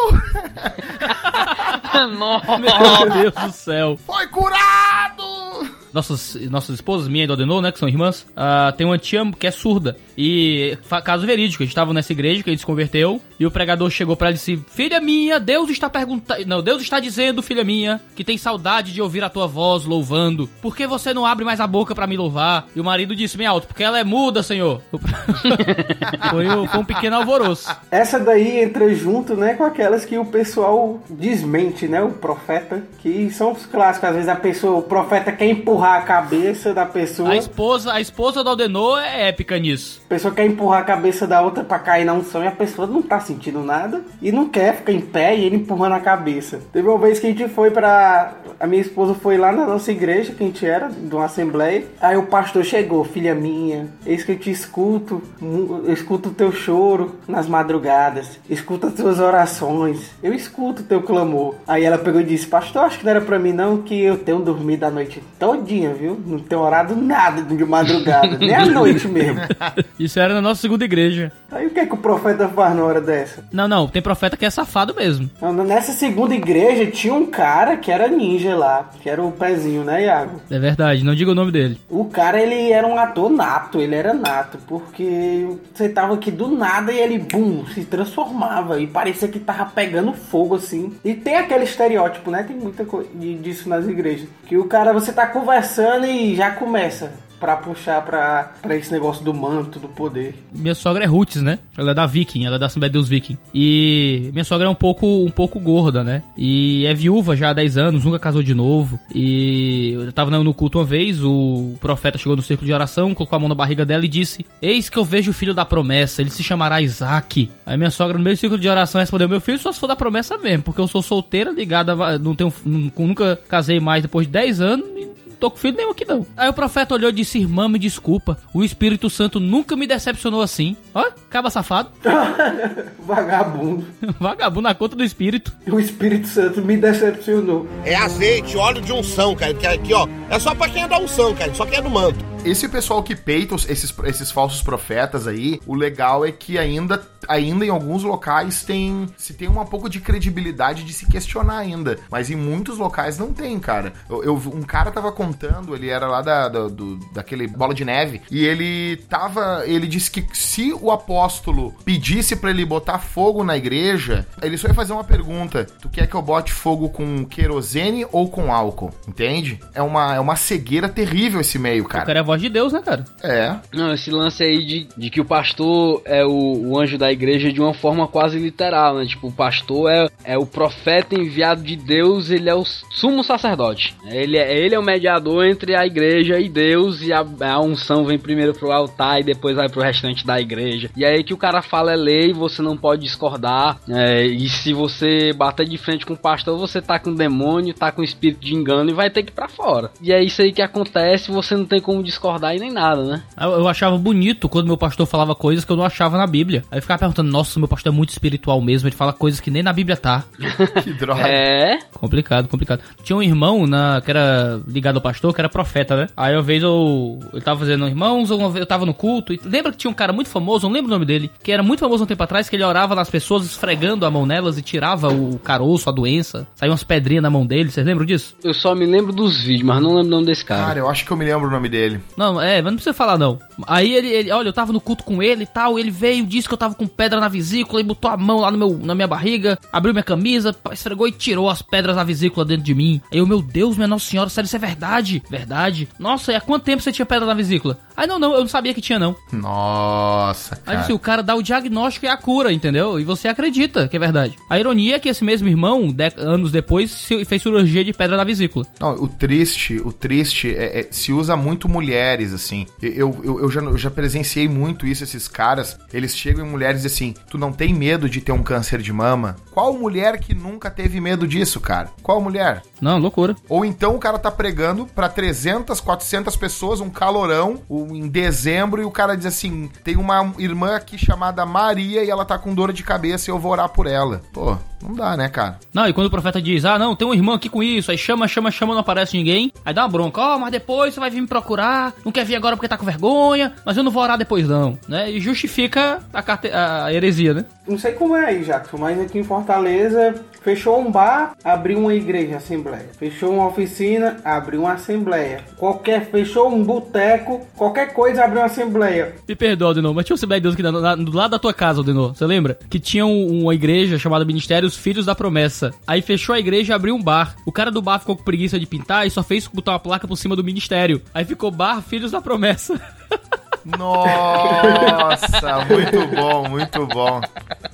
Mas assim, ó, Nossa, aqui, cara. aqui a diferença, aqui no sul, tem um chamado aí, ó, a, a convenção da Assembleia de Deus aqui, ela é muito conservadora, então ela nunca, nunca teve racha aqui no Rio Grande do Sul. Então todas as Assembleias de Deus aqui do Rio Grande do Sul, elas são Assembleia de Deus Belém. Então tem algumas coisas, óbvio que tem, mas é um nível bem menor do que acontece no Rio e no Nordeste, aonde a coisa despencou mais, né? E você pode entrar em qualquer uma dessas Assembleias de Deus assim, e você já sabe qual é o tema do culto, da oração. É sempre eles falam de, de quê? Sofrimento. Que eles só trabalham isso. Eles só falam de sofrimento, Deus sabe o que, que você tá passando, não sei o quê. Porque é muita gente carente que precisa ouvir isso. E eles ficam em cima disso, direto. A gente cansava quando a gente tava na Assembleia de Deus, a gente ia pra igreja pra ficar lendo a Bíblia, porque o pastor passava o culto inteiro fazendo isso, falando do sofrimento, tentando dar profetada pro povo, pra ver se atrai. E o pessoal vai na ingenuidade, na ignorância, vai atrás de um canto que, ah, vou ali porque Deus vai falar comigo hoje, porque aquele o irmãozinho lá é usado por Deus. E é sempre a mesma coisa, sempre a mesma coisa, sempre o mesmo tema. Só assim, ó, eu tenho notado isso. ah, essas igrejas mais neopentecostais, elas acabam se aproveitando do sofrimento das pessoas e às vezes nós que somos reformados, a gente acaba não querendo abordar certas, certas, certos temas que a própria Bíblia apresenta, como o sofrimento. Deus se revela ah, no meio do sofrimento para muitas pessoas, porque nós não queremos às vezes nos parecer com os neopentecostais. Só que eles abusam disso, né? Acaba se tornando um antropocentrismo, não é um Deus que cuida, que de forma misericordiosa estende a mão pro pecador, como a gente vê diversas vezes no Evangelho de Lucas. Mas essas igrejas, assim, são igrejas que abusam disso e fazem disso, o, o- assim, o seu carro-chefe. Antes de falecer, o David Wickerson teve no Brasil, pregando numa, num congresso de evangelização em Belo Horizonte, congresso da Assembleia de Deus. Tava cantando Diante do Trono. O Diante do Trono recém tinha cantado, passaram para ele pregar e ele disse assim: David Wickerson falando, quem está abençoando a Assembleia de Deus no Brasil é Satanás. A Assembleia de Deus no Brasil só utiliza o sofrimento dos pecadores para o evangelismo e abandonou a cruz. E pecadores sofrem. Nós precisamos voltar Eita. a evangelizar a partir da cruz. Bom, mandaram ele embora naquele mesmo dia e no outro dia quem pregou foi Ana Paula Valadão. Nossa. É- Esse é um pequeno padrão, né? Tipo assim, do desnível, né, cara? Olha o que a gente vê da Assembleia de Deus lá fora e aqui. Você vê Leonard Ravenhill, você vê o David Wilkerson. E aqui a gente tem porque o Marco Feliciano, a galera dos Gideões. Ah, cara, mas lá, lá fora tem suas loucuras também, cara. Tem umas, tem umas loucuras pesadas lá fora também. Não, tem, é claro, eu sei, mas a gente é difícil encontrar a parte boa que, que é quase nula. Não tô dizendo que lá é perfeito, não. Eu me lembrei agora falando de lá fora, na época da minha adolescência, antes mesmo de me converter. Eu me lembro que eu assisti um filme, acho que era o filme do Borá. Não sei se vocês se lembram, se vocês chegaram a assistir esse filme. Tem um momento do filme que ele entra na igreja neopentecostal. Eu só vim entender isso depois que eu me converti. Eu me lembrei que ele, ele tem uma parte que ele entra na igreja pentecostal e quase tudo isso que a gente tá falando acontece nessa cena do filme. Agora me veio isso na cabeça. O pessoal agarrando a mão dele, falando em língua, olhando pra cima e pulando e rodando. Gente caída no chão e, e gente conversando com ele justamente a respeito disso, né? É sofrimento, só fala de sofrimento. Deus vai lhe ajudar no sofrimento. Não, não, é, é- tem uma, um, toda uma, um- uma glamorização da dor, né? Os testemunhos, você para de pregar a palavra de Deus pra ficar contando histórias de como tudo deu errado e como Deus veio pra resolver tudo isso. As profecias são muito óbvias, né, geralmente. Ó, Deus tá vendo teu sofrimento, ele vai te, te ajudar, você vai ter a coroa, você vai vencer esse sofrimento. Aí traz alguns sofrimentos bem específicos que quase todo mundo pode estar passando. Deus vai trazer seu filho de volta do mundo, Deus vai curar sua doença. Todo mundo tem doente, todo mundo tem um parente fora da igreja e, né, isso acaba tomando conta. Deus vai tirar o teu filho das drogas e a tua filha da prostituição. Pois é, às vezes o menino tá na igreja ouvindo, né? É verdade.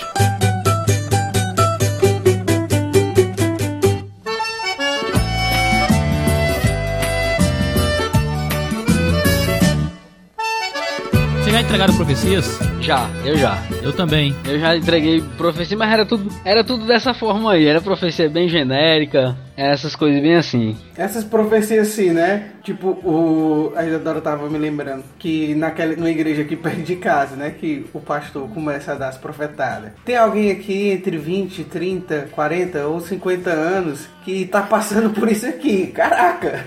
Só entre essas idades, né? Nenhuma ênfase. E os caras fazem de tudo pra abranger o máximo. É muito forçado as coisas. É, é porque é muita carência do povo e ignorância mesmo também. Porque isso mesmo, antes da gente conhecer as doutrinas da graça, quando foi quando deu uma despertada na gente, a gente já tava cansado meio que disso, assim. Caraca, toda vida é a mesma coisa. Eu tô saindo de casa toda quarta, quinta-feira à noite pra vir pra cá ouvir profetada sobre sofrimento. Ah, mas ouvir profetada é muito bom. Entregar a profecia que é um terror. Eu, eu, eu tava orando com o pessoal, eu orava e vinha alguma coisa na minha cabeça, alguma coisa que eu imaginava, interpretava essa imaginação como uma mensagem de Deus. Então, e eu nunca dizia que, irmão, eu imaginei, ou irmão, veio um pensamento pela minha cabeça. Eu dizia, eis que eu te digo. Nunca era, rapaz, eu tava orando por ti e deu uma impressão dentro de mim. Não, não. Era, olha, Deus tá me dizendo que ele tá te dando um machado de fogo para que você abra as hostes espirituais. Eram uns negócios bem sempre assim. Eu ia até falar, Iago, disso aí, ó, cara. Ainda bem que tu chegou nesse assunto. O Iago, ele não era muito da profetada de eis que eu não sei o que e começa a falar em línguas, não. Mas era cada visagem, meu irmão.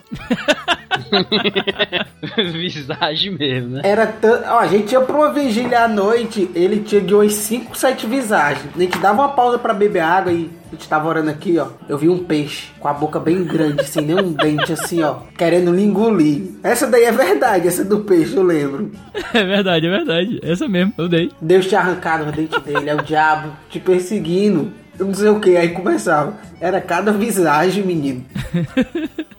Mas eu via, cara, eu tinha essa impressão assim, eu tava orando, aí eu vi um peixe. Eu, tinha, eu, não, via, eu não via como eu via a realidade factual, mas eu tinha um, um, vislumbre de um peixe, assim, entendeu? Mas eu nunca dizia isso. Esse é o grande problema. Você nunca diz eu tive um vislumbre imaginativo. Exato. O, o Wayne Gruden, ele diz na teologia dele que o, as, as pessoas poderiam ser humildes quando fosse falar as suas impressões subjetivas que tiveram enquanto estavam orando. E não citar, Deus tá me dizendo. É disse, ó, eu tive uma impressão, eu tava orando por ti, eu, te, eu fui levado a orar por ti pela tua área de, do teu trabalho, então que Deus te abençoe e te guarde. Se tá acontecendo algo no teu trabalho, eu não sei. De forma humilde, mas não, tu não quer falar desse jeito, né, cara? O cara quer falar como se fosse um, o Isaías, o Jeremias. O cara quer falar como se fosse um profeta bíblico, né, meu? Aí ferra tudo, cara. Mas é porque a gente também é meio condicionado a isso, né? Tipo, claro. a gente tá na igreja, o pastor diz: Ó, oh, se você tá orando pelo irmão, passou alguma coisa pela sua cabeça, é Deus falando. Aí se você teve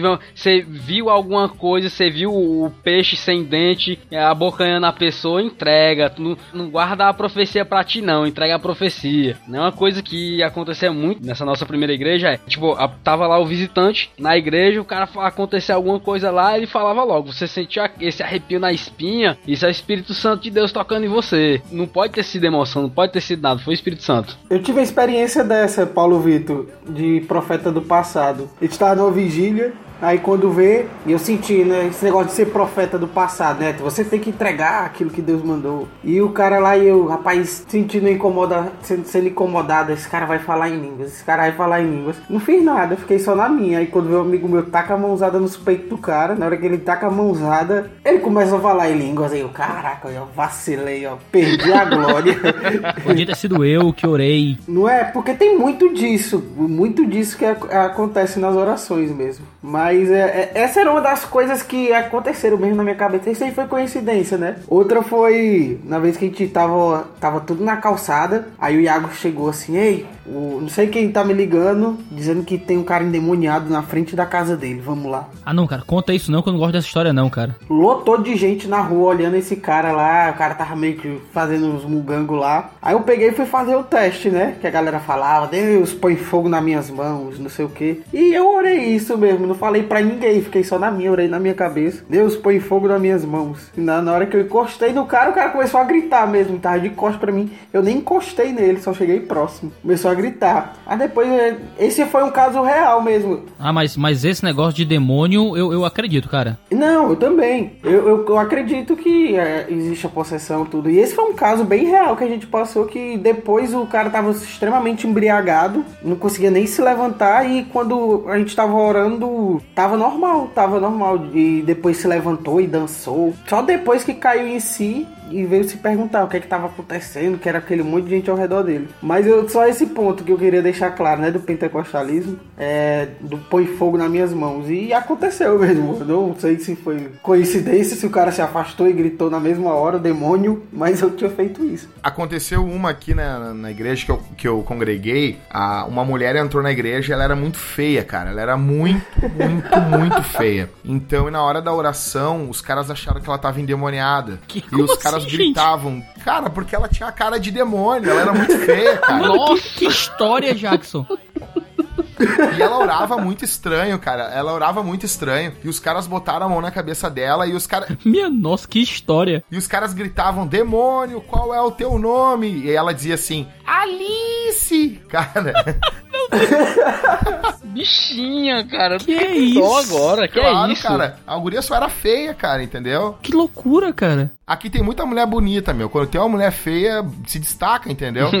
Então, No louco. cara, isso, isso aconteceu, cara. Isso Uma outra que aconteceu numa igreja batista que eu congregava, cara, eles estavam no culto, tava um casal no culto, eu tava tocando guitarra e uma mulher caiu endemoniada, mas de verdade mesmo, possessa. Não era aqueles demônios da Universal lá, era demônio de verdade. A mulher caiu possessa, veio dois homens, pegaram ela no colo e levaram ela pra trás do palco. Eu fico imaginando, cara, tu sendo o marido da mulher, tu não entendendo nada que tá acontecendo, uns caras pegam tua mulher no colo e levam embora, assim, meu. Se o cara fosse cristão, né, menos mal. Agora imagina um descrente, né, que foi visitar ali. Aham, cara, e o cara, onde é que vocês estão levando minha mulher? Larga minha mulher! Cara, e, e- e uma total falta de sabedoria, assim, sabe? E eu, como tinha vindo da Assembleia de Deus, os pastores tudo ficavam me olhando e mandavam eu largar a guitarra e expulsar. Eu dizia, eu não, é vocês. não tem nada a ver com isso. As igrejas mais tradicionais acabam tendo uma deficiência muito grande nessa doutrina dos demônios, né? Que acham que isso tudo é falso, que é tudo coisa de remédio. A pessoa fica endemoniada, a galera leva pra enfermaria da igreja, tá ligado? Claro que, tipo assim, existem, existem casos de pessoas que, ah, tá endemoniada, a pessoa tem uma doença, sei lá, tem um. Casos e casos. É, a pessoa tem, tem esquizofrenia, às vezes tem bipolar e tem problema. Agora tem casos que são reais. Eu lembro de duas histórias que me arrepio. Uma é essa que o Odonô contou. O Odonô, quando o Odonô chegou lá, eu não lembro se quando o Odonô chegou, o cara já tava de pé ou ainda tava deitado. Quando o, amigo nosso me ligou, eu cheguei lá, a gente ligou pra outros amigos pra irem lá socorrer, porque tinha um demônio na frente da casa do nosso amigo. Esse cara tava deitado, era um, um bebinho da, da, ru- das áreas. Aí eu perguntei, você tá bem? O que, é que tá acontecendo? Ele, eu levei um tiro. Eu levei um tiro. Aí eu tomei um susto, meu Deus, o cara tá baleado e me chamaram aqui, eu vou ver o cara morrer, sei lá, vou botar a culpa na gente. Aí eu fiquei procurando onde foi, onde foi. Ele só dizia, eu levei um tiro, tiro o pessoal daqui, eu levei um tiro, tiro o pessoal daqui. E eu fiquei olhando, olhando, não tinha bala nenhuma, não tinha nada, e achei que ele tava meio bêbado mesmo, né? Eu disse, pessoal, esse cara tá embriagado, qual é? Vocês estão aí fazendo algazarra, deixa o cara respirar, ele tá bêbado, não sei o quê. O pessoal começou a se afastar, eu fui pro outro lado da rua. Não lembro, se, não sei se o dono tava lá, se ele tiver, ele não vai me deixar mentir. Quando eu olhei esse cara que tava deitado no chão, juro por Deus, ele le- se levantou do chão, mas ele se levantou sem usar as mãos, mas ele se levantou no eixo do calcanhar. É tipo aquele passo do Michael Jackson, só que é o Tipo isso, contrário. ele tava Nossa, deitado de barriga pra cima e como se tivesse um. Como se o calcanhar dele fosse uma, a, a- a dobradiça de uma porta. E ele simplesmente levantou sem usar as mãos, os pés, nada. Levantou deitado de bruços e. tch, Eu tinha corda erguendo ele no eixo do calcanhar. E começou a dançar rodando, rodando e estralando os dedos. Rodando e estralando os dedos, rodando estralando os dedos. Meu irmão, pensa no desespero. As veinhas fazendo sinal da cruz, criança correndo. Cara, cor de louco, cor de louco. E vou dizer que isso é o quê? Vou dizer que é a força do, do segredo, força psicológica? É os o capeta, cara. Eu morava em outro local. O, o tio da minha, da, da minha esposa, na verdade, ele é que nem pai dela, ele criou ela, ela foi criada pela tia dela. A minha, minha esposa é órfã de mãe. Então a tia dela criou ela. E então ela foi criada. O, o pai dela, que é o tio dela, basicamente, ele é pastor de igreja. Então ela trocou um louco por outro. Quando eu digo que ela casou comigo, ela trocou um louco, que era um pastor, por outro pastor. Cara, ele chegou na, na minha casa e bateu assim: Jackson, Jackson, me ajuda aqui a expulsar um demônio. E eu, ah, cara, eu já. Ah, tá bom, vamos lá. Quando eu fui ver, meu velho, eu morava numa rua que tinha um quilômetro e 600 de ladeira, descida, uma, a que a gente chama de lomba. Cara, tava vindo um ônibus a mais de 80 por hora, eles desciam muito rápido aquela lomba. E a mulher, meu, se rolava no chão em direção ao ônibus, cara, sabe? Uma coisa terrível, não era aqueles demônios fajutos, assim, sabe? Terrível mesmo, cara, Totalmente demoníaco. A mulher parecia uma cobra no chão e ela vendo que aquele ônibus ia vir em direção dela e ela ia em direção ao ônibus, cara. A pessoa sem nenhuma noção da vida, sabe? E, e- e falando em coisas que a gente não entendia. Uma coisa terrível, cara. Terrível mesmo. Eu acredito em manifestações demoníacas, mas eu também acredito que tem muita gente nessas igrejas neopentecostais que, na ânsia de ter atenção, elas simulam que estão endemoniadas. Sim, sim, sim. Tem que fazer jejum também, tem que ficar na consagração. Tem os fatos fajuntos também, não sei se vocês viram recentemente no Facebook, teve um vídeo que aparentemente na, na igreja muito conhecida aí, né? O cara subiu no palco como se estivesse endemoniado, quando o pastor da igreja começou a falar com ele, o cara simplesmente se levantou, a compostura normal, levantou a blusa como se tivesse, sabe, o jogador faz o gol, aí tem uma blusa por baixo com a mensagem, e saiu pulando e rodando como se estivesse fazendo hora com a cara do pastor. Tipo? Os casos fajutos desse aí também, né? Ele, ele provavelmente acostumado com a fajutice, corriqueira do local, ele foi trollado. Mas esse- essa história que eu falei aí, que o Iago também disse, que eu falei, pedi pra Deus botar fogo nas minhas mãos, não, ainda não foi a Jinkidama que eu soltei em Satanás. Conta isso aí, Adenor. A Jinkidama foi num- numa vigília, né? Sempre nas vigílias, na casa desse colega da gente. E a gente lá orando e sentindo uma pressão ruim. E ele dizia, não, a antiga moradora daqui tinha feito uma macumba pro ex-marido dela voltar pra ela. Aí a gente, não, então pronto. Deve ser por isso que esse lugar tem um canto fechado. Porque o banheiro da casa do cara parecia os Jogos Mortais 1, né? Era aquele cenário lá. Você ia ao banheiro, você sentia. É que tava meio destruída. Aí, não, então é isso. A gente começou a orar. Aí tinha uma visão lá pro quintal do cara que era bem. Era bem escuro, né? Ninguém andava pra lá, né? Aí tá vendo ali, ó, aquele pé de demônio ali, era uma árvore gigante e todo mundo dizia que era um pé cheio de demônio. Todo mundo tinha essa mesma visagem, né? De que tava tendo um monte de demônio. A gente começou a orar, apontado pra essa árvore, né? Era um beco, né? E a gente orando e orando. Aí o pessoal naquela loucura, esticava os braços, não sei o quê, com cedras e poder. Até que chegou uma hora que eu repreendi tudinho e baixei os braços. Na minha cabeça eu tava soltando uma dama, que eu tava matando uma porrada de demônio pendurado da árvore ali. Ai, meu Deus do céu. Eu, eu derrubava todo mundo na unção o tempo todo, cara. E depois de um tempo eu descobri que era tudo técnica. É, é fácil derrubar as pessoas na unção, mesmo sem elas quererem. Uma igreja neopentecostal aqui da cidade me chamou pra dar um curso de pneumatologia lá. Nunca vou entender por que isso aconteceu. Mas eu era doutrina do Espírito Santo. Eu fui, né? Pagava muito bem, pagava muito bem, meio assustadoramente bem. Né? Porque igreja neopenteca geralmente tem dinheiro, né? É, aí, eu, aí eu fui lá. Não, tipo assim, neopenteca viking tem que ser lascada de pobre na favela, entendeu? Mas a neopenteca Nutella, ela, ela acaba sendo mais endinheirada. Aí eu fui lá dar essas aulas. Véi, aí eu fiz, eram três aulas, três tardes no sábado. Eu fiz a primeira, a pessoa do Espírito Santo, falei de trindade, divindade do Espírito, faz um tempo já. Aí na segunda aula eu falei sobre a obra do Espírito Santo. Aí falei sobre conversão, salvação, redenção, aquele negócio todo. Na última aula eu falei sobre os dons do Espírito Santo. Em certa altura da aula eu chamei uma, pessoa na frente e disse, olha, faça o seguinte, fique de lado. Eu chamei um homem, obviamente, ele não sabia o que, é que eu ia fazer, eu disse, olha, feche seus olhos. Aí fiquei assim perto dele, né? Olha, não, não resista ao poder do Espírito Santo. Quando diz isso, a pessoa vai fazer o quê? A pessoa vai fazer. Ela, ela- ela vai parar de pecar, ela vai parar de. Ela vai orar, ela vai cantar louvores. Não, ela vai ficar mole, tá ligado? Diz, ó, não resista ao Espírito Santo. O cara não tem mais nem ponto de apoio que tá com o olho fechado ou com minha mão aqui na cara dela. Aí qual a parada? Você não empurra a pessoa pra trás. Você puxa ela de forma circular em direção a você. Véi, batata. A pessoa caiu na unção ali, na minha frente ali, ó, na frente da sala inteira. Sem absolutamente Como é nenhum que é? poder. Como é que é? Você não empurra a pessoa pra trás. Você fica de lado. Você deixa a pessoa na, na- ela fica na sua frente, mas ela de lado. Você fica com seus peitos perto do ombro da pessoa, entendeu? Tá. Perpendicular, perpendicular ao indivíduo. Tá. E ao invés de empurrar ela pra trás, você simplesmente puxa ela na sua direção de forma circular. Isso, a pessoa perde o ponto de apoio na hora. É chão, é chão direto. Derrubei a pessoa na na frente da turma ali. Tem uma também que é clássica que o Benihim fazia. Tu pega a tua mão aberta e bota no maxilar da pessoa, como quem vai estrangular. E tu vai levantando a, a cabeça dela, tá? E com a outra mão tu levanta a mão bem alta, a pessoa vai ficar olhando pra tua mão e cada vez tu vai botando a mão pra parte de trás da cabeça dela. Ela vai levantar a cabeça, levantar quando vê ela já tá caindo. Ela virou a cabeça toda pra trás, tu empurra ela. Que é, é, era batata de derrubar desse jeito Ou também. então aquele velho gatilho, né? Tu faz um tei, um show, um rei, um ra, um chu, um sopro, uma batida com, com terno. Sempre tem esses gatilhos mentais que faz a pessoa cair pra trás, né? Tem o receba também, né? Receba, não, receba é, olha, cara. Você bota a mão na cabeça da pessoa, não resiste o poder do Espírito Santo. Receba agora, Receba, receba. receba, Receba, receba. receba, receba. Pronto. É uma, é uma escala, A né? pessoa desaba, mano. Aí, tô sentindo aqui o arrepio. A última vez que eu senti esse arrepio foi quando passou o caminhão da pamonha lá em casa. Mas, Paulo Vitor, o que a gente quer saber, na verdade, é: é tremendo ou não é? É tremendo. É tremendo.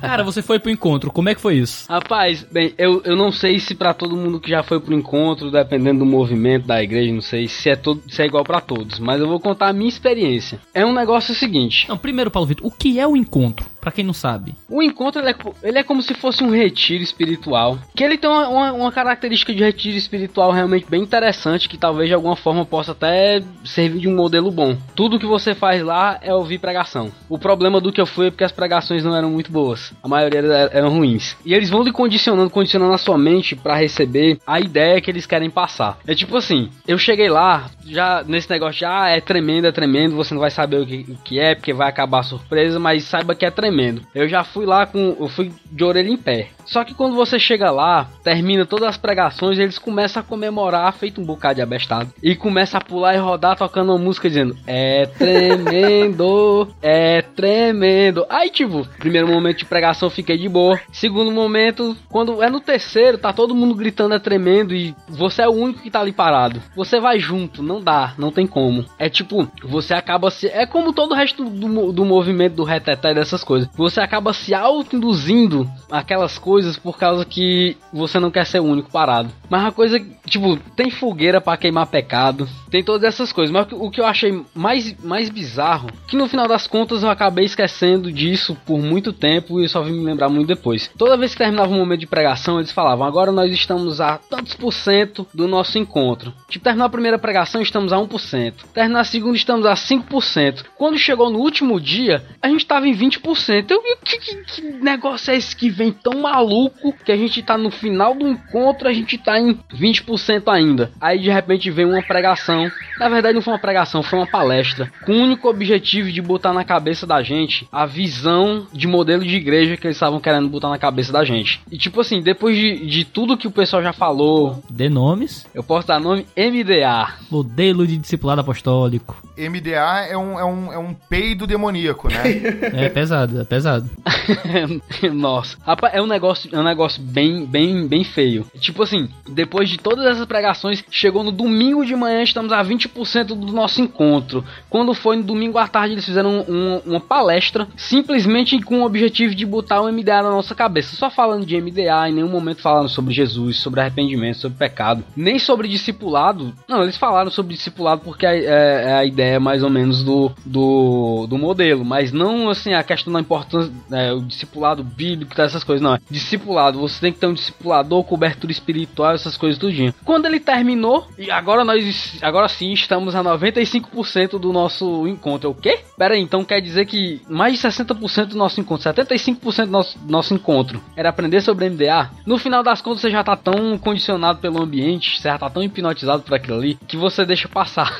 E aí no finalzinho eles pegam, mostram assim as cartas que as pessoas mandaram para você enquanto você tava no encontro, as cartas do seu discipulador, as cartas do, dos seus amigos da igreja, e aí você termina de desmontar e desmorona, e aí como você tá psicologicamente, emocionalmente abalado por tudo aquilo, você acaba recebendo aquilo ali como se fosse a, a melhor coisa do mundo. Você nem se dá conta de que a maioria das coisas que você não ouviu é bíblico, e infelizmente encontra isso aí. Então mais ou menos é, é aquele tipo aquele quadro do Faustão que as pessoas falam, falam para ti e, e, ficam o encontro, então. É, daí é, é uma coisa, a pessoa fica emocionada, porque são várias cartas, são teus amigos sim, mandando pra ti. Sim. É, tipo aquele quadro lá, o, o, confidencial, não sei como é que é aquele quadro do Faustão. É, pronto. Arquivo confidencial do Faustão é um encontro, então. Pronto. Tem um momento arquivo confidencial no final do encontro. O encontro é tipo um retiro de PNL gospel, tá ligado? O que, que é isso? PNL é programação neurolinguística, é um tipo de recurso psicológico psicológico que coaches usam, que a galera usa para te condicionar. Aí tem questão de, de, terapia musical. No retiro de PNL, por exemplo, te colocam numa sala muitas vezes, toda escura, com música, e todo mundo começa a chorar, aqueles negócios. Que é a versão, o encontro ou a versão gospel de, de os retiros de imersão empresarial, muitas vezes, essas, essas paradas. Tem um negócio, esse agora que tu falou, esse negócio da terapia musical. Tem um lance que quando você entra num encontro, pelo menos que eu fui, né? Do encontro do MDA, é o pacto de silêncio. Você não pode conversar, não pode falar nada com com ninguém. E aí quando chega no momento das refeições, você senta lá para comer na mesa, eles pegam e botam as músicas lá. Cara, teve um momento que Deus falou muito mais comigo através das músicas que eles botavam do que da pregação, porque a pregação não tinha conteúdo. ah, não, mas retiro, retiros de religiões orientais são muito parecidos com isso também. Satanás tá travando tudo aqui, ó. Parou, tá, o inimigo tá querendo parar a obra. Gente, mas a gente contou essas, essas histórias, esse monte de, de experiência que a gente passou e tal. Mas o que é que nos tirou desses, desses movimentos, né? A gente estava imerso muito profundamente num tipo de religião e negar essas experiências era negar de alguma forma nosso relacionamento com Deus, era negar que coisas que eu profetizei na vida do Paulo Vitor e do Aldenor era mentira, coisas que o Aldenor profetizou na minha vida era mentira, que coisas que eu falei a respeito de Deus estavam erradas, que momentos que para mim eram centrais na minha caminhada com Deus eram nada mais do que emocionalismo. O que é que faz com que um homem saia desse tipo de, de ambiente? Cara, o que aconteceu comigo, eu lembro, eu tava lendo Heróis da Fé e eu fui ler sobre George Whitefield e falou que ele tinha problema, né? A única desavença que ele tinha com um amigo dele, que era o John Wesley, que um é porque um era calvinista e o outro não era. E eu, caraca, o que é isso? Travou minha cabeça e eu comecei a estudar, né? Até contigo, Iago. É, sobre isso. A gente até blasfemou bastante. Ah, se isso for verdade, Deus é um e esculhambava Deus. E se isso for verdade, Deus é isso aqui. E não acreditava de jeito nenhum. Até que, não, mas vamos estudar pra gente ter certeza. E foi estudando, estudando, estudando e acabou que eu tava isso já não tinha nenhum peso na minha vida. A palavra penetrou de um jeito, a verdade realmente se abriu do que a Bíblia dizia e criou-se um interesse maior em conhecer a palavra, o Deus da, da Bíblia, do que ter aquelas vivências que a gente tinha. Foi assim comigo. Meu caso também foi, foi com, a, com as doutrinas da graça. No, na época eu era um garoto modelo dessa, dessa minha primeira igreja. O Paulo Vitor era, era o filho do pastor. Ele era o maior babão. Rapaz, eu era, eu, era, eu era muito, muito alienado pela visão do MDA, a verdade é essa, bicho, era um negócio terrível. Eu era um garoto modelo da igreja e, tipo, de vez em quando, na época o Iago Aldenor já estavam estudando sobre calvinismo, os doutrinas da graça, e de vez em quando eles ficavam enchendo o saco, falando alguma coisinha e tal. E certa vez um, um, um, outro amigo meu, no curso de música que eu fazia, ele chegou e perguntou sobre a mesma coisa. E aí a minha cabeça bugou, eu não, tenho que estudar isso aí. Pera aí, o cara aqui lá do, do outro lado tem nada a ver com esses dois. Vem e fala um negócio desse assim, alguma coisa tem aí. Aí eu resolvi estudar e o que aconteceu foi que com as doutrinas da graça, eu percebi que muito do que eu tinha aprendido né, a respeito de Jesus, a respeito de Deus, da Bíblia, estava errado. E aí eu comecei a questionar todo o meu sistema de crença. Tudo que eu tinha aprendido até então do neopentecostalismo, eu comecei a questionar. As doutrinas da graça foram, foram a porta, né, para que eu começasse a questionar tudo de errado que eu acreditava e fosse pesquisar mais a fundo e com isso eu acabei é, entrando em choque com toda a visão da igreja. Fui convidado a me retirar. Na época eu me lembro que eu era até brigado com o Iago, principalmente. Porque a gente já tinha sido expulso da igreja e tu era do lado, ficava do lado da igreja, né? É, né? Eu, eu, era, eu era o garoto modelo, né? Eu não podia, não podia discordar da igreja. Contra a sua autoridade espiritual.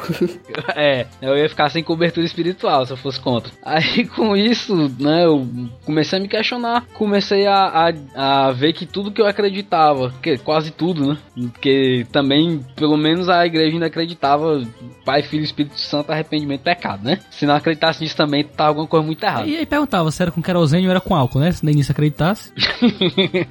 aí eu comecei a discordar de quase tudo, e aí eu saí da, dessa igreja e comecei a me aprofundar, comecei a entrar nessas questões de, de dons e tudo. E aí é, cheguei na igreja manancial na época e o resto da história eu acho que a gente já comentou aí no meio do caminho. Porque o meu caso é muito parecido com o do Paulo Vitor, muito ligado com o caso do Paulo Vitor. Uh, a gente era da mesma igreja, eu comecei a estudar, encontrei calvinismo na internet através do Voltemos ao Evangelho. Comecei a ouvir aquilo, não queria aceitar aquilo, mas fui extremamente convencido pela palavra de Deus. Teve uma pregação de John Piper muito forte, que não era sobre calvinismo, mas era chamada, chamada Você Irá Sofrer. E quando eu cliquei naquela pregação, eu disse, ah, tá repreendido, tá queimado esse negócio de sofrimento. E metade da pregação é o Piper lendo o versículo sobre sofrimento. E o poder da palavra de Deus foi muito forte em mim. Eu fui muito impactado por aquilo que ele estava dizendo. E eu, na, aquele momento específico em que eu vi aquele trechinho legendado pelo Vem Ver TV do Rupert Teixeira, que eu vi o Piper lendo vários versículos sobre sofrimento, coisa que eu nunca tinha ouvido na minha vida, eu tive uma plena convicção no meu coração. A primeira coisa que eu pensei foi: tudo aquilo que eu já acreditei sobre Deus estava errado. Foi, foi uma plena convicção que deu no meu coração. Eu estava errado a respeito de praticamente tudo que eu tinha ouvido, depois que eu, que eu vi aquele trecho. E eu comecei a ver, comecei a procurar, comecei a pesquisar, aquilo foi meu furo no bote. Aquele ponto da teologia da, da prosperidade, no pentecostalismo, em que o sofrimento era algo bíblico e que eu sempre tinha ouvido o contrário, aquilo furou para mim toda a embarcação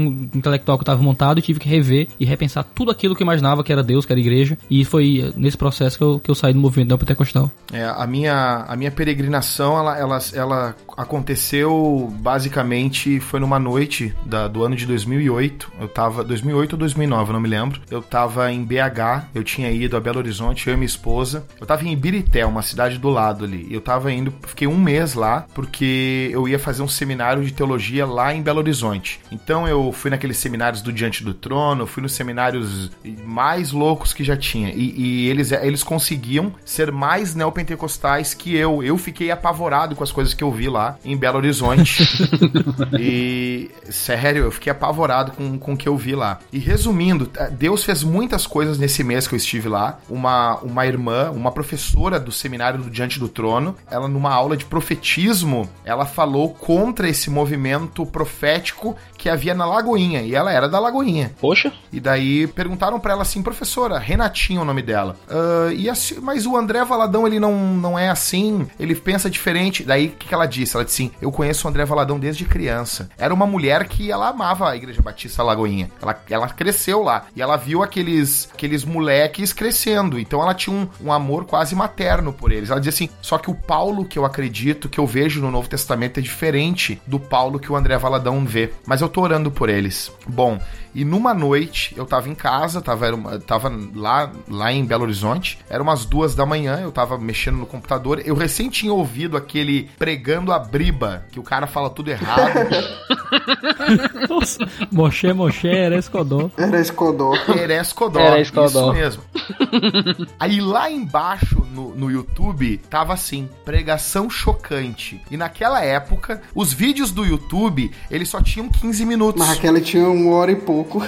Aquele tinha 58 minutos. E eu disse, que estranho. E eu cliquei. E ali, cara, basicamente, eu fui do ano de 2000, 2001. Eu fiquei mergulhado. A partir de então, eu fiquei mergulhado no mundo neopentecostal. Então, vendo o Washer pregando, reavivou tudo aquilo que eu ouvia lá em 98, 99, na igreja que eu me converti. Então, eu não considero que eu me converti, fui, fui convertido ao evangelho quando eu, quando eu ouvi o Washer pregando. Eu, considero que eu conheci Jesus lá em 98, mas ali foi como se fosse um. um, um o Washer é um furacão, né, cara? Ele é um furacão, ele não é um pastor, ele não é um doutor, ele é um evangelista, o Paul Washer, cara. E ele veio com aquele jeito arrancando, arrancando raiz, arrancando tudo, cara. E eu me lembro que eu fiquei impactado durante 10 dias. Eu fiquei pensando do momento que eu acordava até o momento que eu ia dormir, eu fiquei pensando nesse sermão. E ali tudo mudou, né? E isso foi uma benção pra minha vida, pro meu casamento, pra tudo, cara. Foi uma benção. Eu acho que o neopentecostalismo, o grande erro dele se dá em querer manipular a divindade. O grande erro dele é querer fazer a dança da chuva, é querer fazer a dança pra divindade fazer chover. Então, quando vem o calvinismo, eu amo, eu amo as doutrinas da graça por causa disso, que ela coloca Deus como soberano, coloca ele no trono e mostra pra gente que nós somos apenas servos no máximo, né? Então, basicamente é isso. E eu sou grato a Deus por ter me tirado do meio dessa sujeira. Amém. Quase, quase deu um grito de glória aqui. Você quer fazer o Satanás me envergonhar?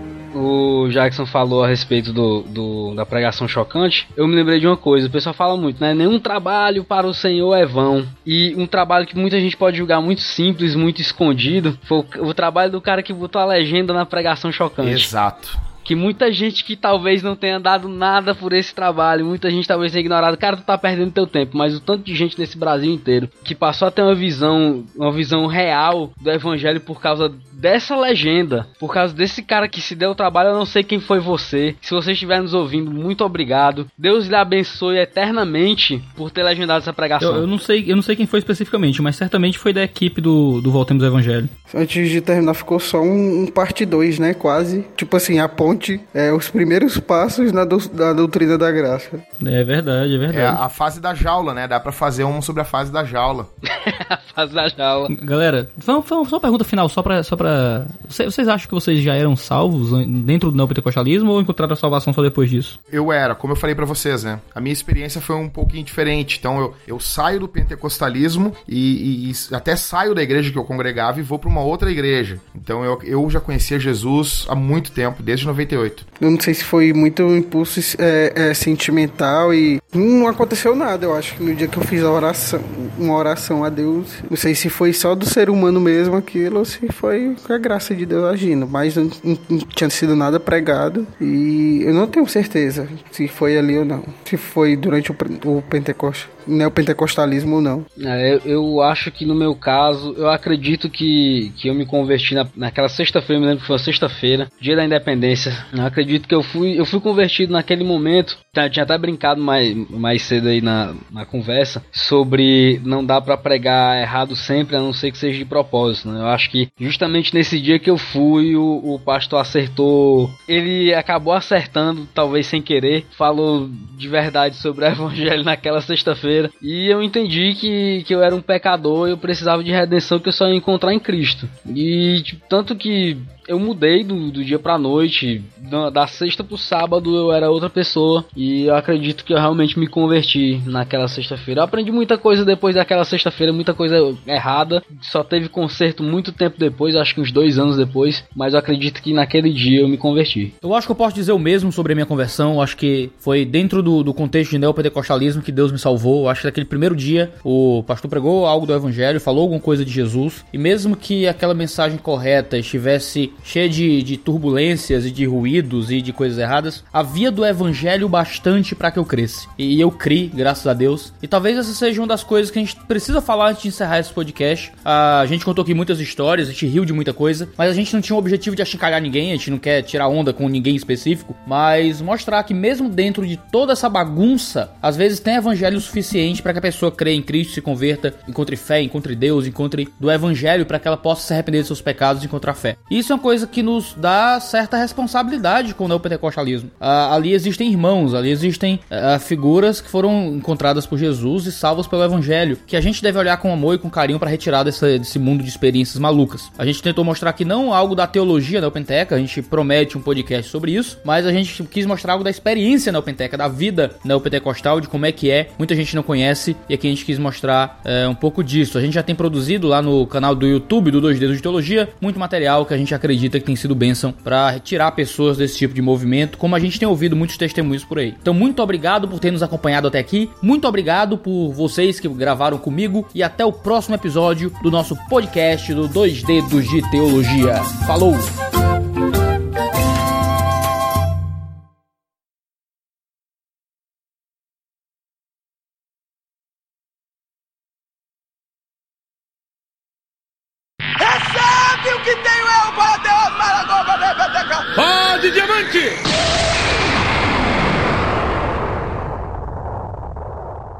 Este podcast foi editado por Mac Bibotalk Produções.